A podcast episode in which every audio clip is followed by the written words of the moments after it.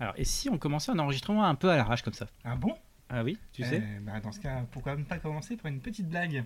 Ah bah, t'en as une? Bien sûr. Vas-y, je te laisse faire. Monsieur et Madame Terrier ont deux fils. Comment les appelle-t-il Ça ne serait pas avec le sujet du jour Alex et Alain. À l'extérieur et à l'intérieur.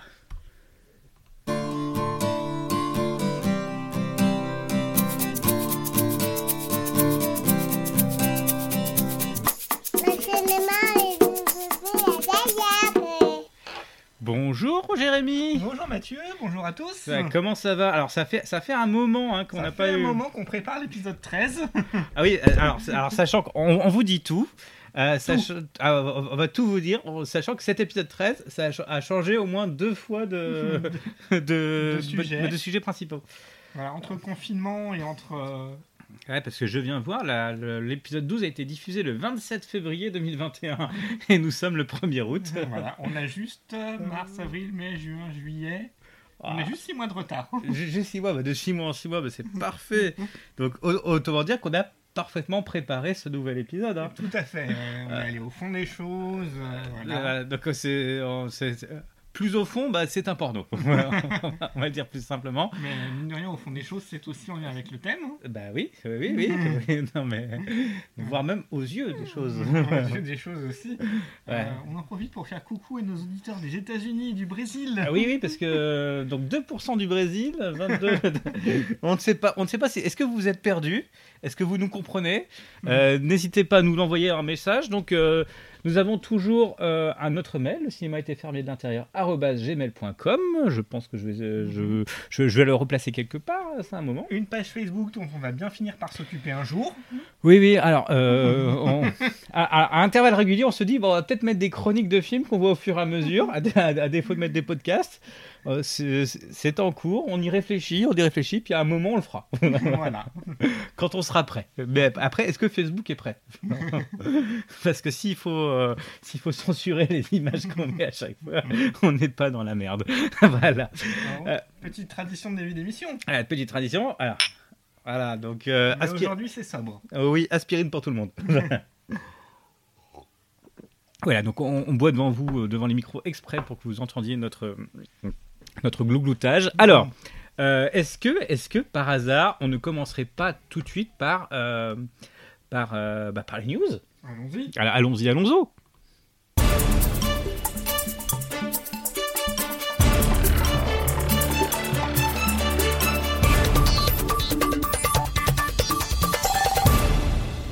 Hop, alors Jérémy, est-ce que nous avons des news? Allez, on en a quand même une deux petites. Allez hop, Euh, preuve. Ça, ça vient de- On commence par quoi? Est-ce qu'on commence par Disney? Euh, Vas-y. Ah bah, euh, bah, C'est tout simplement, euh, donc c'est tombé il y a quelques jours, Scarlett Johansson qui attaque en justice la firme Disney pour, euh, pas- pour avoir diffusé Black Widow euh, en même temps en salle et sur son site de streaming, lui faisant perdre énormément d'argent. Alors, pas partie de comparaison, euh, Scarlett Johansson est en, en tant que productrice exécutive sur le film Black Widow, elle aurait dû avoir aux alentours de 50 millions. Là, elle va avoir que 20 millions. Voilà, donc il y, a il y a un manque à gagner de 30 millions. euh, donc c'est pour ça qu'elle attaque en justice. Alors. Alors, alors ces chiffres ont été donnés un petit peu. Alors c'est pas vraiment du pifomètre. C'est en comparant par, par exemple ce que a touché Robert Downey Jr. lui-même producteur exécutif sur Avenger Endgame. Voilà. On en reparlera quand on évoquera les sorties, mais je pense qu'elle aurait dû surtout por- dû porter plainte pour le film. hein. Ah oui, oh, oh, alors, alors, euh, alors, je suis pas entièrement d'accord parce que il est pas si mauvais. Il est pas bon, mais il est pas si mauvais. On, on- on va parler de pire dans ce podcast. il y a eu pire, il y a eu bien pire. Donc voilà. Euh, Est-ce que ah, je- ah, on va peut-être faire une petite virgule euh, news Allez, hop, vas-y. Hop, nouvelle news. Vas-y, Jérémy. Bah, la Palme d'Or. Ah, la Palme d'Or est attribuée à Titane. The Titan. Alors, ça, ça- ça a été un grand choc apparemment dans le milieu cinéphile français. Enfin, dans le milieu non, euh, non habitué au cinéma de genre, on va dire ça comme Voilà. ça. Après, euh, voilà, un film effectivement français. Donc, euh, première femme à remporter la Palme d'Or. En solo, oui, parce que la leçon de piano de Jeanne Campion était. c'était- qui en même temps? Je sais C'était- plus. Je ne sais plus. Ouais, Il y, avait deux films qui- bah, qu'il avait gagné. Euh, donc, non, non. a- Après, est-ce que tu as vu le film? Oui. ah, ben, Moi on aussi. en parlera aussi. On en reparle. Oh, bon, bah, fi- finalement, on va avoir des choses à parler pour ce podcast. Et six mois sans te voir, et c'est déjà le bordel. Euh, est-ce que non, bah est-ce que Ensuite, on peut en faire une ou deux petites. Allez, une petite news. Allez, hop, news suivante. Hop, je, je ne sais pas s'il y a eu la virgule, bah, c'est pas grave. Euh, Euh, news suivante, euh, oh. bah, on va dire l'étrange festival, Ah, qui a priori devrait avoir lieu ah oui, oui, oui, bah, qui avec passe sanitaire par contre. avec passe sanitaire. Donc prochaine édition du 8 au 19 septembre, un peu plus tard que d'habitude. Ouais, euh, donc euh, bah on va essayer d'y aller aussi. Voilà, euh, autant que possible.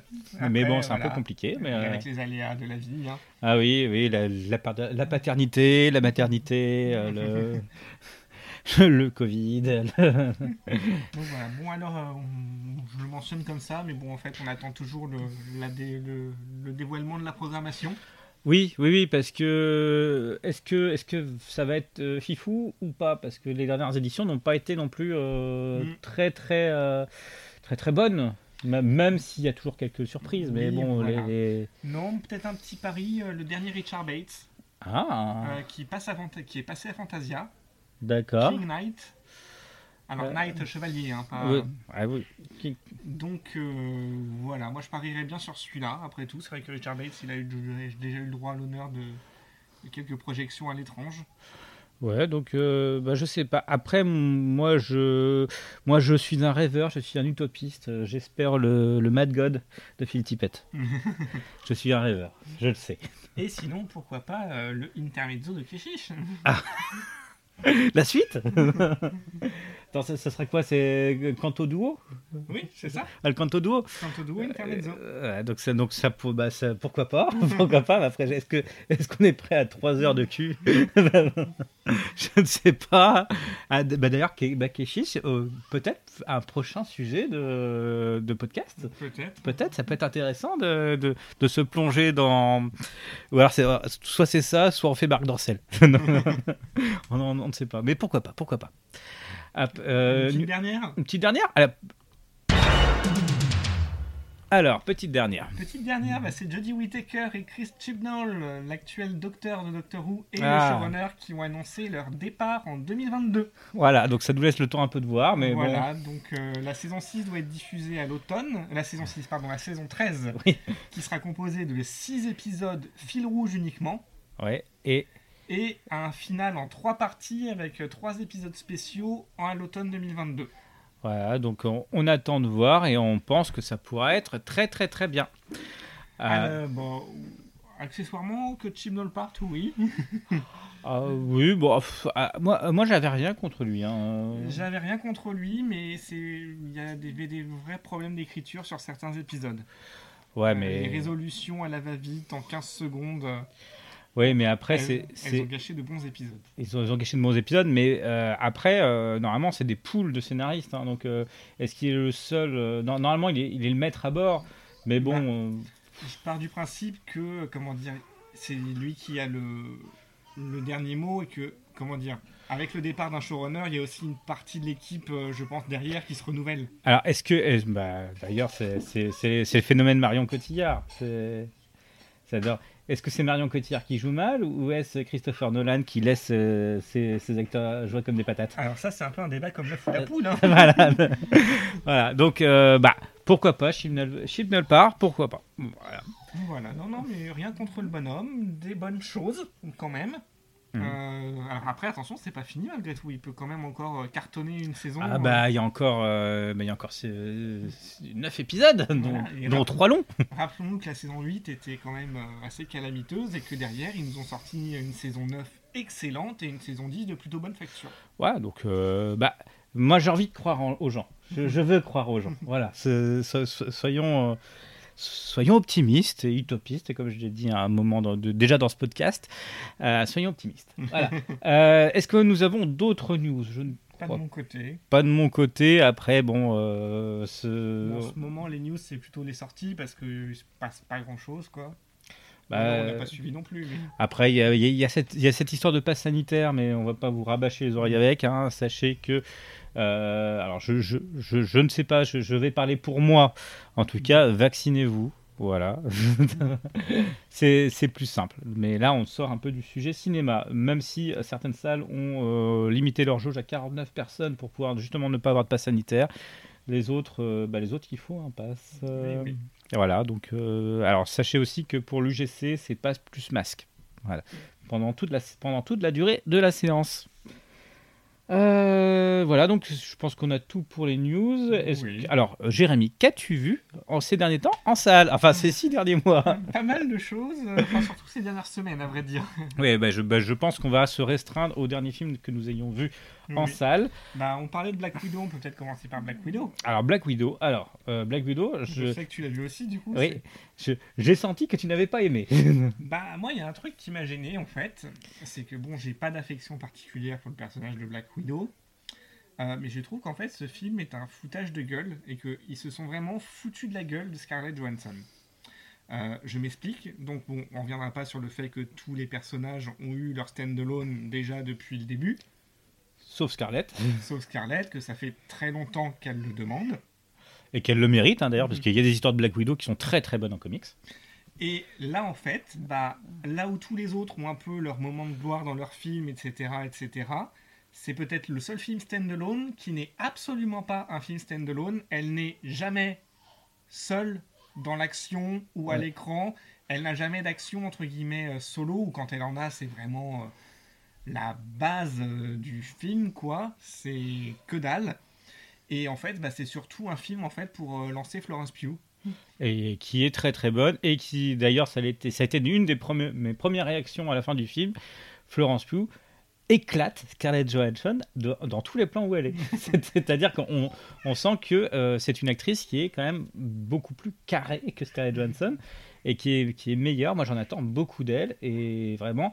Donc c'est peut-être c'est peut-être un dommage que bah, pour Scarlett Johansson et pour Black Widow, mais en tout cas, pour le reste du film, non, il y a des bonnes choses. Je- Après, tu, tu parles d'un.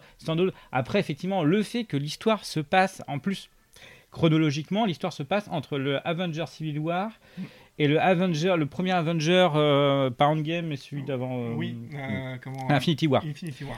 Donc clairement, euh, le fait de le sortir maintenant, euh, c'est un foutage de gueule.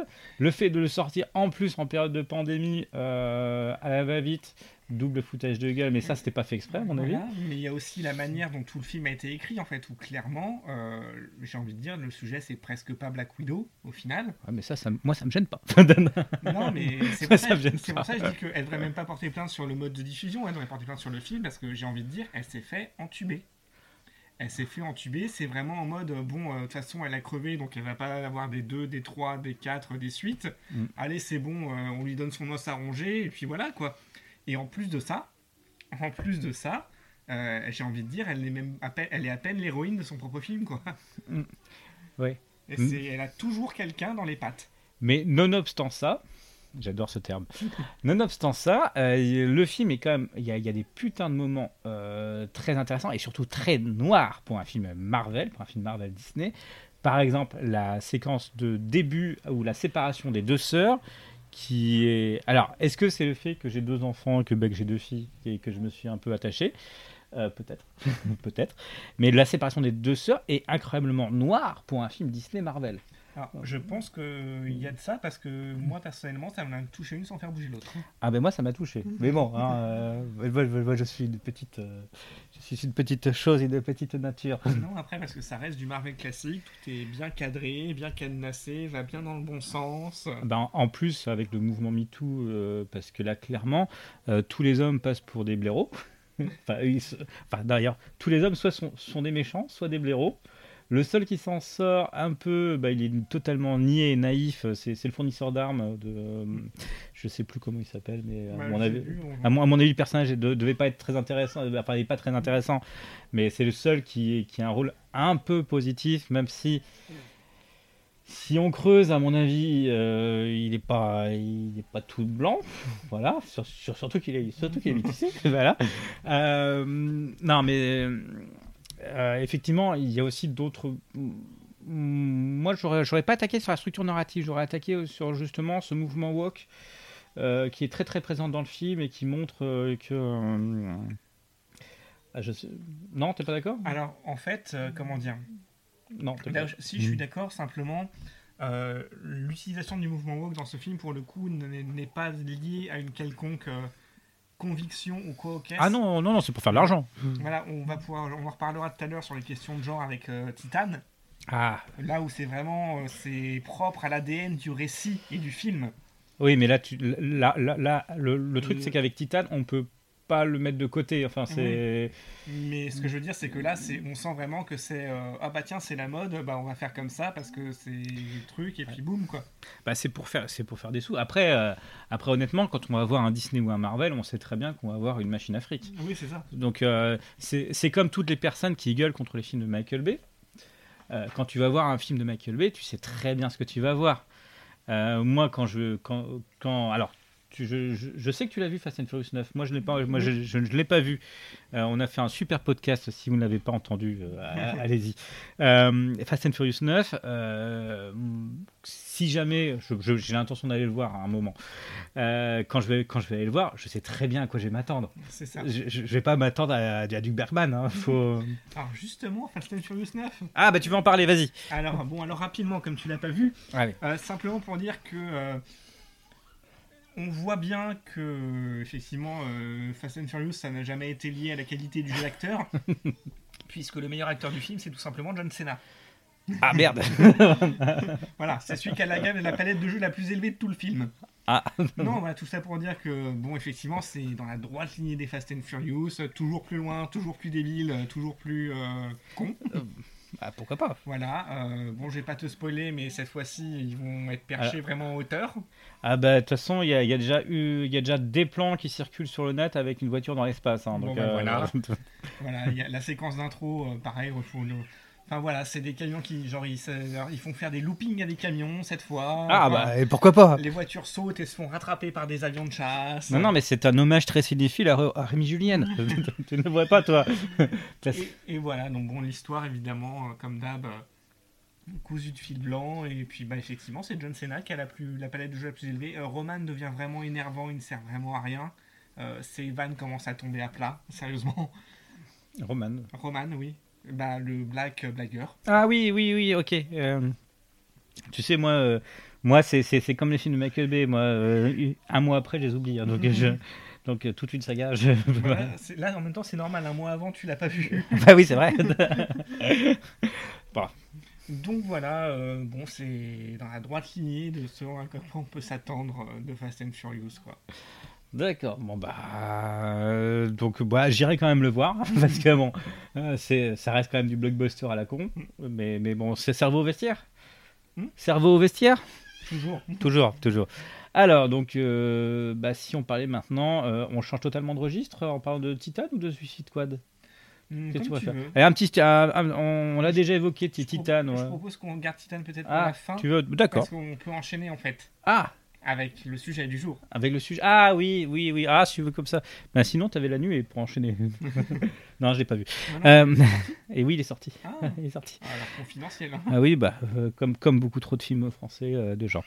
Euh, alors, donc Suicide Squad, que. euh, alors, alors, tout de suite, on va mettre les pieds dans le plat. C'est dix fois mieux que le premier film The Suicide Squad. Tu... En même temps, était-ce dur? Alors, tu, tu l'as vu ou pas? Euh, Le nouveau, non. Ah, voilà. Alors moi je te le conseille de toute manière. Euh, James Gunn euh, a fait, et, de toute façon, a fait exactement ce qu'il avait fait pour, Galaxie. pour les Gardiens de la Galaxie, c'est-à-dire qu'il a pris, il a pris son univers, il, a, il a mis sa sauce, c'est-à-dire des, des idées de cadrage de ouf, euh, avec euh, plein de petites idées visuelles qui, qui est vachement intéressant, avec une bande son. La bande son est aussi très intéressante à, noter. Euh, donc il a, il a fait ce qu'il a fait pour Marvel en fait, mais dans The Suicide Squad avec, avec des personnages plus connus. Alors sinon bon, après ça reste un, un film de super-héros, enfin super méchant, plutôt Oui. euh, avec, un... Les méchants sont-ils vraiment méchants cette fois Ou c'est toujours comme dans, Non, les comme dans méchants le sont... premier où ils considèrent que casser une vitrine ça fait de trop des badass Alors non, les méchants sont pas vrais. Enfin, la Suicide Squad ne, sont pas vraiment des méchants. Faut pas non plus déconner non plus. hein. On est sur un des, on est sur un DC blockbuster. Même si il y a des instants de violence extrême. Euh, où c'est parfois gore d'ailleurs hein. il y, a- toute une séquence alors c'est au début du film une séquence dans euh, une espèce de, de camp euh, de guerrilleros où, euh, ils se font tous flinguer euh, un par un euh, dans un espèce de concours de beats entre, euh, John Cena d'ailleurs, qui, bah, bah, qui joue un rôle, et, euh, Idris Elba. euh, Dans un, beau concours de beats euh, pour, savoir qui, c'est qui ferait des morts les plus horribles et euh, le sang gicle. Et Ce qui, est, euh, ce qui est assez intéressant. Non, non. Après, il y a aussi. euh, les méchants sont vraiment méchants. Par exemple, il y a un personnage qu'on rencontre tout au début et qui, qui a qui a pas vraiment euh, d'impact sur l'histoire, mais c'est une loutre. Mhm. Est-ce que tu en as entendu parler de cette loutre? Non. C'est une loutre qui, qui appartient à. qui va entrer dans la Suicide Squad pour pas très longtemps. Ça, ça donne un indice. Et qui, qui bouffe des enfants, en fait. Voilà. voilà. C'est une vraie loutre. Une loutre à, taille humaine. Et, et j'ai trouvé ça magnifique de, de- de laisser ça dans un blockbuster. C'est donc, donc pour moi, c'est vraiment un film à voir qui est, subver- qui est subversif. Autant faire se peut, hein. on n'est pas non plus dans un truc. euh, mais bon, euh, ça retourne pas mal euh, l'image de DC et c'est euh, et c'est et c'est dix fois mieux que le Justice League original avec euh, Mais c'est c'est quoi l'original le Suicide- le Suicide Squad original, oui. Bah, Alors, il y a un truc, moi, j'ai pas compris. Est-ce qu'il remplace l'ancien Suicide Squad? Est-ce que c'est une nouvelle mission? C'est une nouvelle mission, c'est une suite. Oui, parce qu'il y a un truc qui était pas clair avec ces remplacements d'acteurs où ils en virent certains, il y en a d'autres qui remplissent dans le rôle. Enfin, c'était un peu. Alors, c'est pas clair et à mon avis, c'est fait exprès. Euh, parce que, alors, c'est à mon avis ce qu'ils appellent un soft reboot. Hmm. C'est-à-dire le, principe de recommencer, mais bon, euh, dans la continuité, il n'y a pas de souci. euh, on, peut, dire que c'est une suite aussi. Parce que bon, euh, je veux dire, on peut se débarrasser de Will Smith, ok, mais dans ce cas, pourquoi garder Jay Courtney, quoi? Alors, C'est une, juste une petite vanne. ouais, ouais, J'ai toujours pas vu le film, donc. voilà. Euh, euh, tu, tu découvriras dans, dans la première séquence. Donc, euh, mais, mais clairement, pour moi, euh, c'est un bon blockbuster qui, qui fait chaud au cœur et qui, et qui ravive un petit peu euh, d'ici après le nombre de daubes infâmes qu'ils ont faites. Euh, Est-ce que tu as vu le Wonder Woman 84 Non. Ah, pas. Bah, on va, on va éviter. As-tu Et- vu Army of the Dead? J'ai vu Army of the Dead, le Zack Snyder direct Oui. sur, Netflix. Alors, par contre, euh, je, je vais, je, vais, je vais te laisser en parler un peu plus. Ok. Euh, Army euh, of the Dead, donc, essaye de c'est meubler. La suite, naturellement, de Dawn of the Dead par euh, Zack Snyder, euh, sorti sur Netflix au mois de mai. Et euh, bah, que dire en fait euh, Bon, euh, Zack Snyder qui a fait un peu son retour en force avec euh, sa version du Justice League qui a été enfin euh, publié, enfin, euh, ah, euh, sorti, qui est enfin sorti. Et donc suite à ça, on enchaîne avec euh, donc Army of the Dead. Alors, je, je- alors je, je te coupe. Une suite de Dawn of the Dead? Oui. Ah, moi, je l'ai pas vu comme ça. Moi, je l'ai vu comme, vraiment comme un film totalement à part. euh, parce que ce serait une. Parce que dans, dans le Army of the Dead, euh, le, clairement, euh, la, la propagation a été évitée a été co- sur- ça sur, sur Las Vegas. Alors que dans Army of the Dead, elle s'est réellement propagé. Ah, moi, j'aurais vu ça différemment. Bah, comme, bah, comme tu veux. Attends, attends, non, dans Army of the Dead, justement, la- la- le virus se... Se propage uniquement à Las Vegas. Oui, Et, est- et- et dans le Dawn of the Dead, l'armée des morts, c'est qui est le remake de Zombie, Oui. euh, c'est euh, c'est toute la Terre qui, qui est envahie. Oui, mais alors, alors, est-ce que c'est une suite Alors, Alors est-ce non, que bah, enfin pour moi c'est pas du tout une suite. c'est juste dans la saga. C'est euh, même pas, c'est une autre truc à vous Dead. Bon. Bah, en tout cas, moi j'ai trouvé ça très con. ah oui. Ah bah. Euh, comment dire alors, euh, euh, On va passer sur le pourquoi du comment tout ça se redéclenche. Oui, mais enfin bon, quand tu donnes le premier rôle à Dave Batista, voilà. tu t'attends à du Shakespeare. Non, mais bon, il y a déjà la, la première. Enfin, comment on en vient justement à cette propagation? Oui. Comment on en vient à cette propagation? Ah. Et Ouais. Donc, donc co- comment on en vient à cette, pro- à cette pro- propagation qui est de zombies? C'est complètement con. Ensuite, on a euh, comment. euh, Enfin, effectivement, c'est l'instru se passe dans Las Vegas. Enfin, le truc est censé être infesté de morts. Ils se baladent un peu comme ils veulent. Bah, C'est surtout que c'est un film de couloir. C'est ça, c'est un film de couloir. C'est assez chiant. Euh, honnêtement, ça pourrait se passer ailleurs qu'à Las Vegas, ce serait pareil. Ah, Dans n'importe quelle petite ville. Ah, un petit détroit, tiens. Non, mais tout ça pour dire qu'effectivement, il n'y a aucune exploitation du fait que ce soit Las Vegas. Spécifiquement, à part euh, que ah bah si, ah, il passe dans des casinos quoi. Et, en- et encore, je crois que c'est dans la. T'as une séquence dans le film, et sinon c'est que dans le générique hein, que ça se voit que c'est Las Vegas. hein. C'est ça. C'est c'est que dans le générique du, du début. Mm. Euh, bah si, à part le fait qu'il y a un coffre à Las Vegas, Ouais, mais je veux dire, euh, il peut y en avoir partout. il n'y a aucune exploitation du fait que c'est Las Vegas. Je veux dire, euh, ouais, enfin bon, Bah, ils n'utilisent pas leur décor. Ils n'utilisent pas leur décor. Bon, il y a l'histoire du roi et de la reine. Moi, j'ai trouvé ça quand même in- intéressant. Bah, Alors, je peux pas dire que c'est bon. Je peux pas dire que c'est bon. Mais j'ai trouvé ça intéressant. L'idée qu'il y, a- y a le roi la reine, qu'en plus la reine a un bébé. Donc, euh, donc il, y a, il y a des apports intéressants à la mythologie du zombie qui auraient mérité d'être un peu mieux exploités. Mm. Voilà. Après, le, bah, le- Les motivations des personnages sont cons. Bah, enfin, les motivations des personnages sont cons, sauf pour les zombies. voilà. en fait, les zombies sont mieux écrits que les personnages. C'est ça. Non, mais c'est vrai, il y a l'histoire du bébé qui fait qu'effectivement, Ah. euh, ils deviennent une forme de nouvelle société. Et c'est très intéressant parce que le, le roi zombie cherche à venger sa, sa reine.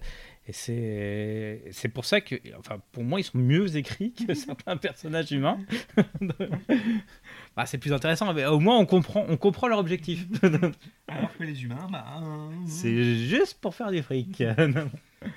Bon, qu'as-tu vu d'autre, Mathieu? Euh, Qu'est-ce que j'ai vu? Onoda T'as 10 minutes dans la jungle. Euh, qui est, qui est d'après une histoire vraie du, du sergent Onoda euh, pendant. Donc c'est euh, un militaire qui, un militaire japonais qui a rendu les armes, enfin qui a participé à la Seconde Guerre mondiale et qui a rendu les armes aux alentours des années 70, 74, 75, c'est-à-dire plus de plus de 30 ans. plus de quasiment 30 ans après, euh, après la fin de la, réelle guerre- de, de la guerre, mais il n'était pas, il était pas au courant, et dès que, dès que des gens tentaient de lui dire, bah non, c'était, c'était un piège. Donc voilà, donc il est resté 30 ans, donc euh, tout d'abord avec, euh, avec quelques alliés, avec, avec quelques alliés, puis tout seul, puis bien une bonne quinzaine d'années tout seul, à survivre dans la jungle. Donc c'est un film très intimiste, très intéressant, montrant euh, l'aspect, euh, montrant surtout euh, certains soldats qui était un peu passé sous silence, euh, surtout dans les productions américaines, pour dire qu'il il y avait beaucoup de soldats qui n'étaient pas des kamikazes. On imagine les Japonais comme étant tous des kamikazes, alors que non, Onoda, euh, justement, son principe, c'est euh, survivre, survivre, survivre. Euh, de toute manière, donc c'est... Alors, que dire de plus? C'est d'après une histoire vraie. Et effectivement, le Japon a essaimé, parce que ce n'a pas été le seul japonais euh, à rendre les armes bien après la guerre. Alors, euh, l'histoire a été vendue comme étant le dernier japonais euh, à avoir rendu les armes pour la Seconde Guerre mondiale. C'est à la fois faux et vrai. C'est-à-dire que, un petit cours d'histoire, historiquement, c'est le dernier japonais de souche, mais il y a eu des, un Philippin de l'armée japonaise qui a été retrouvé quelques mois après encore. Donc c'est, euh, mais euh, c'est très intéressant. Ça montre que euh, l'armée japonaise a aussi entraîné des soldats à faire des guerrilleras, enfin des guerrilleros, des guerriers, enfin, euh, des, bah, des, des guérillas dans la jungle plutôt que enfin des actions courtes et offensives pour emmerder l'occupant euh, en espérant faire euh, tomber comme ça euh, des îles. Donc moi j'ai trouvé ça très très beau même si la durée du film est de 2h40. hein, on les voit parfois un peu passer. Le filmage est très intéressant. On a surtout que c'est une coproduction française, Cocorico, euh, tourné en japonais par un réalisateur qui visiblement ne parlait pas le japonais. Doublement intéressant. Non, mais j'ai beaucoup de choses, j'ai beaucoup de bonnes choses à dire sur, bah, sur, les, euh, sur les acteurs de ce film dont je n'ai malheureusement pas retenu les noms. Alors, euh, bah oui, c'est du japonais. Je, je m'excuse, je m'excuse humblement. Euh, non, non, je le conseille, je le conseille à tous, mais effectivement là, on sort totalement du blockbuster auquel on parlait tout à l'heure. Autre salle, autre ambiance, Mystère à Saint-Tropez. Ah, je, je ne l'ai pas vu celui-là. Vas-y. ah, voilà, le, le, la comédie Bropi française. Voilà, bon, bah que dire, euh, c'est du Christian Clavier, c'est. C'est coproduit, enfin c'est produit par Christian Clavier, c'est Ouille Production, avec un petit jacouille dans le logo. Oh mon dieu. Ah. Non, oh mon dieu. Donc voilà, c'est l'histoire de l'inspecteur Boulin qui va s'introper, enquêter dans une famille riche euh, qui a reçu euh, des menaces de mort. euh, voilà, la, la femme de la famille a reçu des menaces de mort et alors qu'ils reçoivent tous leurs amis de la jet set. Et donc voilà, il doit trouver qui c'est. Et donc et, évidemment, c'est un détective gaffeur euh, complètement incompétent euh, qui doit intégrer la maison en tant que majordome pour pas éveiller les soupçons, etc. Bon, voilà, c'est comment dire, c'est il y a aucune imagination. Alors moi, j'ai juste une question. Est-ce qu'il y a des blagues racistes? Non, Ah merde, c'est vraiment un Christian Clavier? C'est vraiment un Christian Ah merde, Clavier. si- s'il n'y a pas de blagues racistes, euh, je, vais, je vais être déçu. En même temps, il n'y a pas de gens de couleur dans le film. hein. Ah d'accord, oui, Ah, bah, il y a ça- Poulvord, il est belge, est-ce que ça compte? Ah, je, je ne sais pas. Ah, par contre, euh, euh, ça va pas nous donner de l'eau à notre boulin. Merci. Ah, Elle était belle. voilà. Elle était belle. Elle était nulle. Vas-y. Euh, alors, euh, qu'a-t-on vu d'autre? Tout, tout, tout. Bah, est-ce que, bah, je pense qu'on va peut-être parler de, Ouais. on va peut-être aller, on va peut-être aller sur Titan. hein, euh, Voilà. Alors, Titan, qui n'est pas un. Alors, moi, j'étais très déçu parce que j'attendais euh, la- j'attendais de voir l'âne arriver dans le film et et, et en fait, pas du tout. pas du Attends. Alors, je- tu l'as mérité. Voilà. Donc, euh, tout. Titan, deuxième long métrage de Julia Ducournau, après Grave. euh, que, bah, euh, que j'avais personnellement adoré, grave, hein, qui, est, bah, qui, est- qui est pour moi dans le top 10 des meilleurs films fantastiques français. Euh, ça, entre, euh, entre Le Loup-garou de Paris et. euh, non, je déconne, je déconne, je déconne, pas taper, pas euh, taper. l'auberge rouge avec Christian pas, pas taper, pas taper. non, non. Alors, Ti- Titan est vraiment un beau film qui, bah, qui mérite sa palme d'or, euh, même si j'ai préféré Grave. Mhm. Euh, alors, euh, effectivement, on parlait un petit peu dans Black Widow de la culture woke et du phénomène de transgenre et de transidentité. Là, clairement, c'est dans l'ADN du film. Alors, après, c'est un peu compliqué de- d'en parler sans déflorer Mm. un peu le sujet parce que là, euh, ce phénomène de transidentité arrive à peu près à une demi-heure de film, Mm. une demi-heure, trois quarts d'heure. hein. donc, est-ce que c'est encore du spoiler? Je ne sais pas. Parce qu'en plus, en- en- pa- parce qu'en plus, là, dans ce film, il y a à peu près trois moments, euh, euh, trois moments charnières euh, qui font basculer le film dans vraiment des genres totalement différents. Alors, on commence un peu sur un film limite euh, un peu slasher, serial killer, quoi. Oui, avec une petite dose de Cronenberg. Oui. un petit- Oh, une toute petite, hein. Oh, ça se voit pas. puis, puis- puis- puis après, elle revient à la fin. un peu de Cronenberg. On, on commence sur du Cronenberg enfin les influences de Cronenberg et Carpenter ouais. pour ensuite aller vers quelque chose d'un peu plus posé. Ouais, euh, bah, drame français euh, sur l'identité et sur. Mm. euh, pour revenir après, à- alors dans la toute fin, à du Cronenberg pure souche, euh, Mm. éloge du corps et de et métamorphose. euh, Transhumanité en fait. Oui, bah dans, le- dans le thème Titane. Et non, enfin voilà, effectivement, après, moi j'avais bien aimé Grave. Effectivement, adoré. Dès Grave, on voyait que bah, clairement Julia Ducournau, elle sait tenir sa caméra, c'est Ah. pas du chant contre chant, c'est voilà, elle essaye des trucs. Et donc bah, là, ça se retrouve pleinement. Euh, ça fait du bien d'avoir un peu des personnages où euh, on sait pas comment se situer par rapport à eux. Oui, Voilà, ils sont tous ambivalents. Je veux dire, même le, le- les personnages qui sont censés être vertueux, bah, en fait, euh, sont un peu glauques. euh, la personnage principale, euh, bah, c'est une série killeuse. elle a- voilà. Puis en même temps, En, en- en me- en même temps, euh, bah, elle a des circonstances atténuantes. Voilà. donc tout ça fait que, voilà, il- enfin voilà, c'est effectivement c'est c'est pas un film pour spectateurs de TF1 quoi. Je veux dire, tous les repères sont un peu brouillés parce que effectivement il y a y a plus de bien, il y a plus de mal quoi. Il y a plus de comment dire. Bah, en fait, il y a de. Alors euh, là, j'ai envie de parler de, de- de Vincent Ladon, mais le problème, c'est que ça arrive vraiment à la fin du, à la fin du film. Vincent Lindon, on le voit quand même euh, toute Ah. la deuxième moitié. Ouais. Ça fait partie du générique, enfin des génériques, des résumés du film que euh, Vincent Lindon accueille euh, une personne qui est censée euh, être son fils mais qui ne l'est pas. Oui, mais, euh, mais très vite, euh, la barrière devient floue parce qu'on s'aperçoit que euh, il est peut-être pas aussi dupe que- bah, qu'on le pense. Enfin, Mm. il y, a- il y a une forme de donc euh, d'acceptation du fait que bah, finalement, il le sait peut-être bien avant que. Voilà, mais il est juste complètement, euh, comment bah, dire, euh, bah, il, est- il espère. Voilà, il, est, c'est- il est dans son délire en fait. euh, il, a basculé dans une espèce de folie, euh, comment dire. euh, Bah, folie douce, enfin, il, il est à moitié camé, enfin, euh, enfin, à moitié camé, non, oui, si, il est à moitié il prend camé. des hormones en fait. ouais, bah, c'est camé parce qu'ils se sont obligés de prendre pour, bah, pour pouvoir être ce qu'il espérait être. En fait, c'est quasiment, c'est c'est tout le sujet du Il film. est De, pompier en fait. Donc euh, il y a le contraste avec cet univers très viril des casernes de pompiers. Et, et cette euh, femme euh, qui Voilà. devient un homme chétif. euh, Après, euh, ils, ils ont tous des lueurs d'espoir, tous, tous sont des gens. Bah, par exemple, Vincent Lindon, qui, euh, j'en reviens à Vincent Lindon, qui, qui est pour moi magique dans ce film, Mm.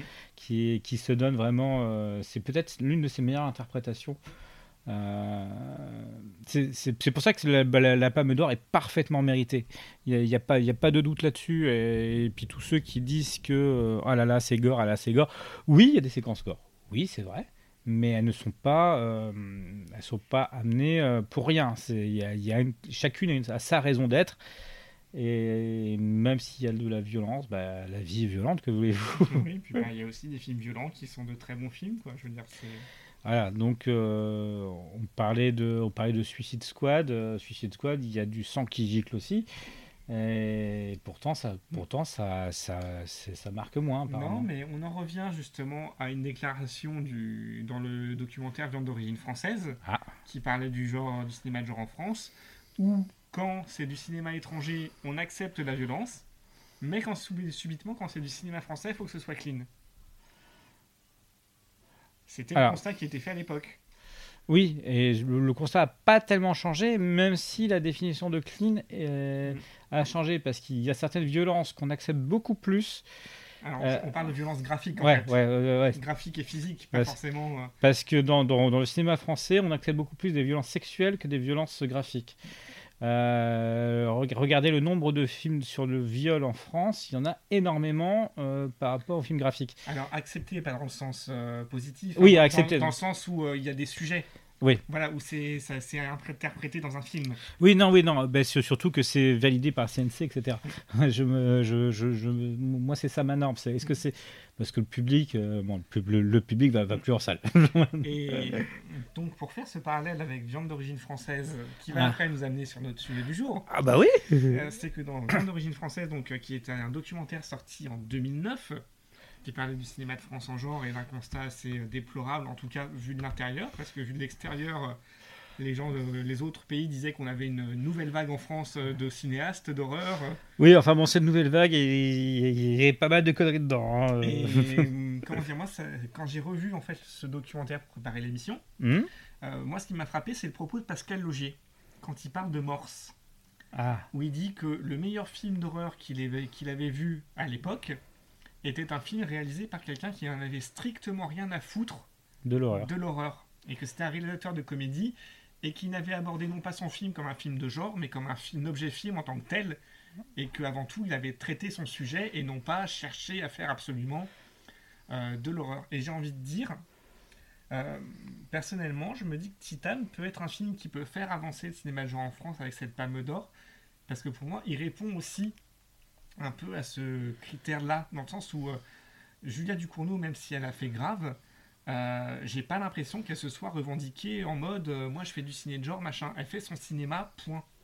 Elle fait ses objets films et elle les fait en fait en s'en contrebalançant de ce qui comment dire des codes établis, des règles. Elle joue avec, elle fait son film avant tout. Et elle n'est pas dans une logique de comment dire ah je vais faire un film d'horreur, faut que ce soit comme ça, faut que ce soit comme ça. Tu veux dire que c'est du cinéma d'auteur Bah, c'est du cinéma de genre et d'auteur, oui. Donc c'est donc là maintenant en France, il faut mettre en avant le fait que ce soit un auteur plutôt qu'un genre. C'est pas vraiment ça, en fait, ça me rappelle la- ce que disait Pascal Logier tout bêtement. Que, Que- ben, en fait, qu'il fallait un auteur pour pouvoir vendre euh, quelque chose, même si c'était. Après, que euh, la question n'était pas de faire du genre, mais d'avoir un bon cinéaste qui fasse un bon film, en fait. Et qu'il fallait arrêter de se dire, par exemple, combien de fois on, justement, on peut juger un film de genre en se disant, euh, pff, parce que ah, c'est bas du plafond, ou ceci ou cela, oui, parce que ah, ou c'est déjà vu, ou c'est machin, et qu'au contraire, il faut peut-être un peu sortir des codes, justement. Et les utiliser plutôt que d'être coincé dedans. Oui, après c'est charge charge au spectateur d'avoir sa grille de lecture euh, suivant ce qu'il veut voir dans le film, c'est-à-dire euh, euh, nous, alors nous on commence à, avoir pas mal vu de films, donc du coup les codes on les a, mais un spectateur qui n'a jamais eu ces codes-là, est-ce que, est-ce que pour lui c'est vraiment intéressant de sortir de, bah, des codes? Ah, je pose la question. Après, de quel code on parle? Parce que Ouais, j'ai envie c'est ça. Quand tu vas voir Titan, Ah, il y a plein dis- de codes. euh, je veux dire, oui, mais tu te dis pas à un moment, ah oui, là je reconnais les archétypes du slasher, et là je reconnais les Ouais. Pas du tout. pas du après, le, le, le problème, c'est qu'il y a des films comme Titan. euh, Est-ce que, est que une personne lambda qui n'est pas au fait des codes du genre euh, peut apprécier le film?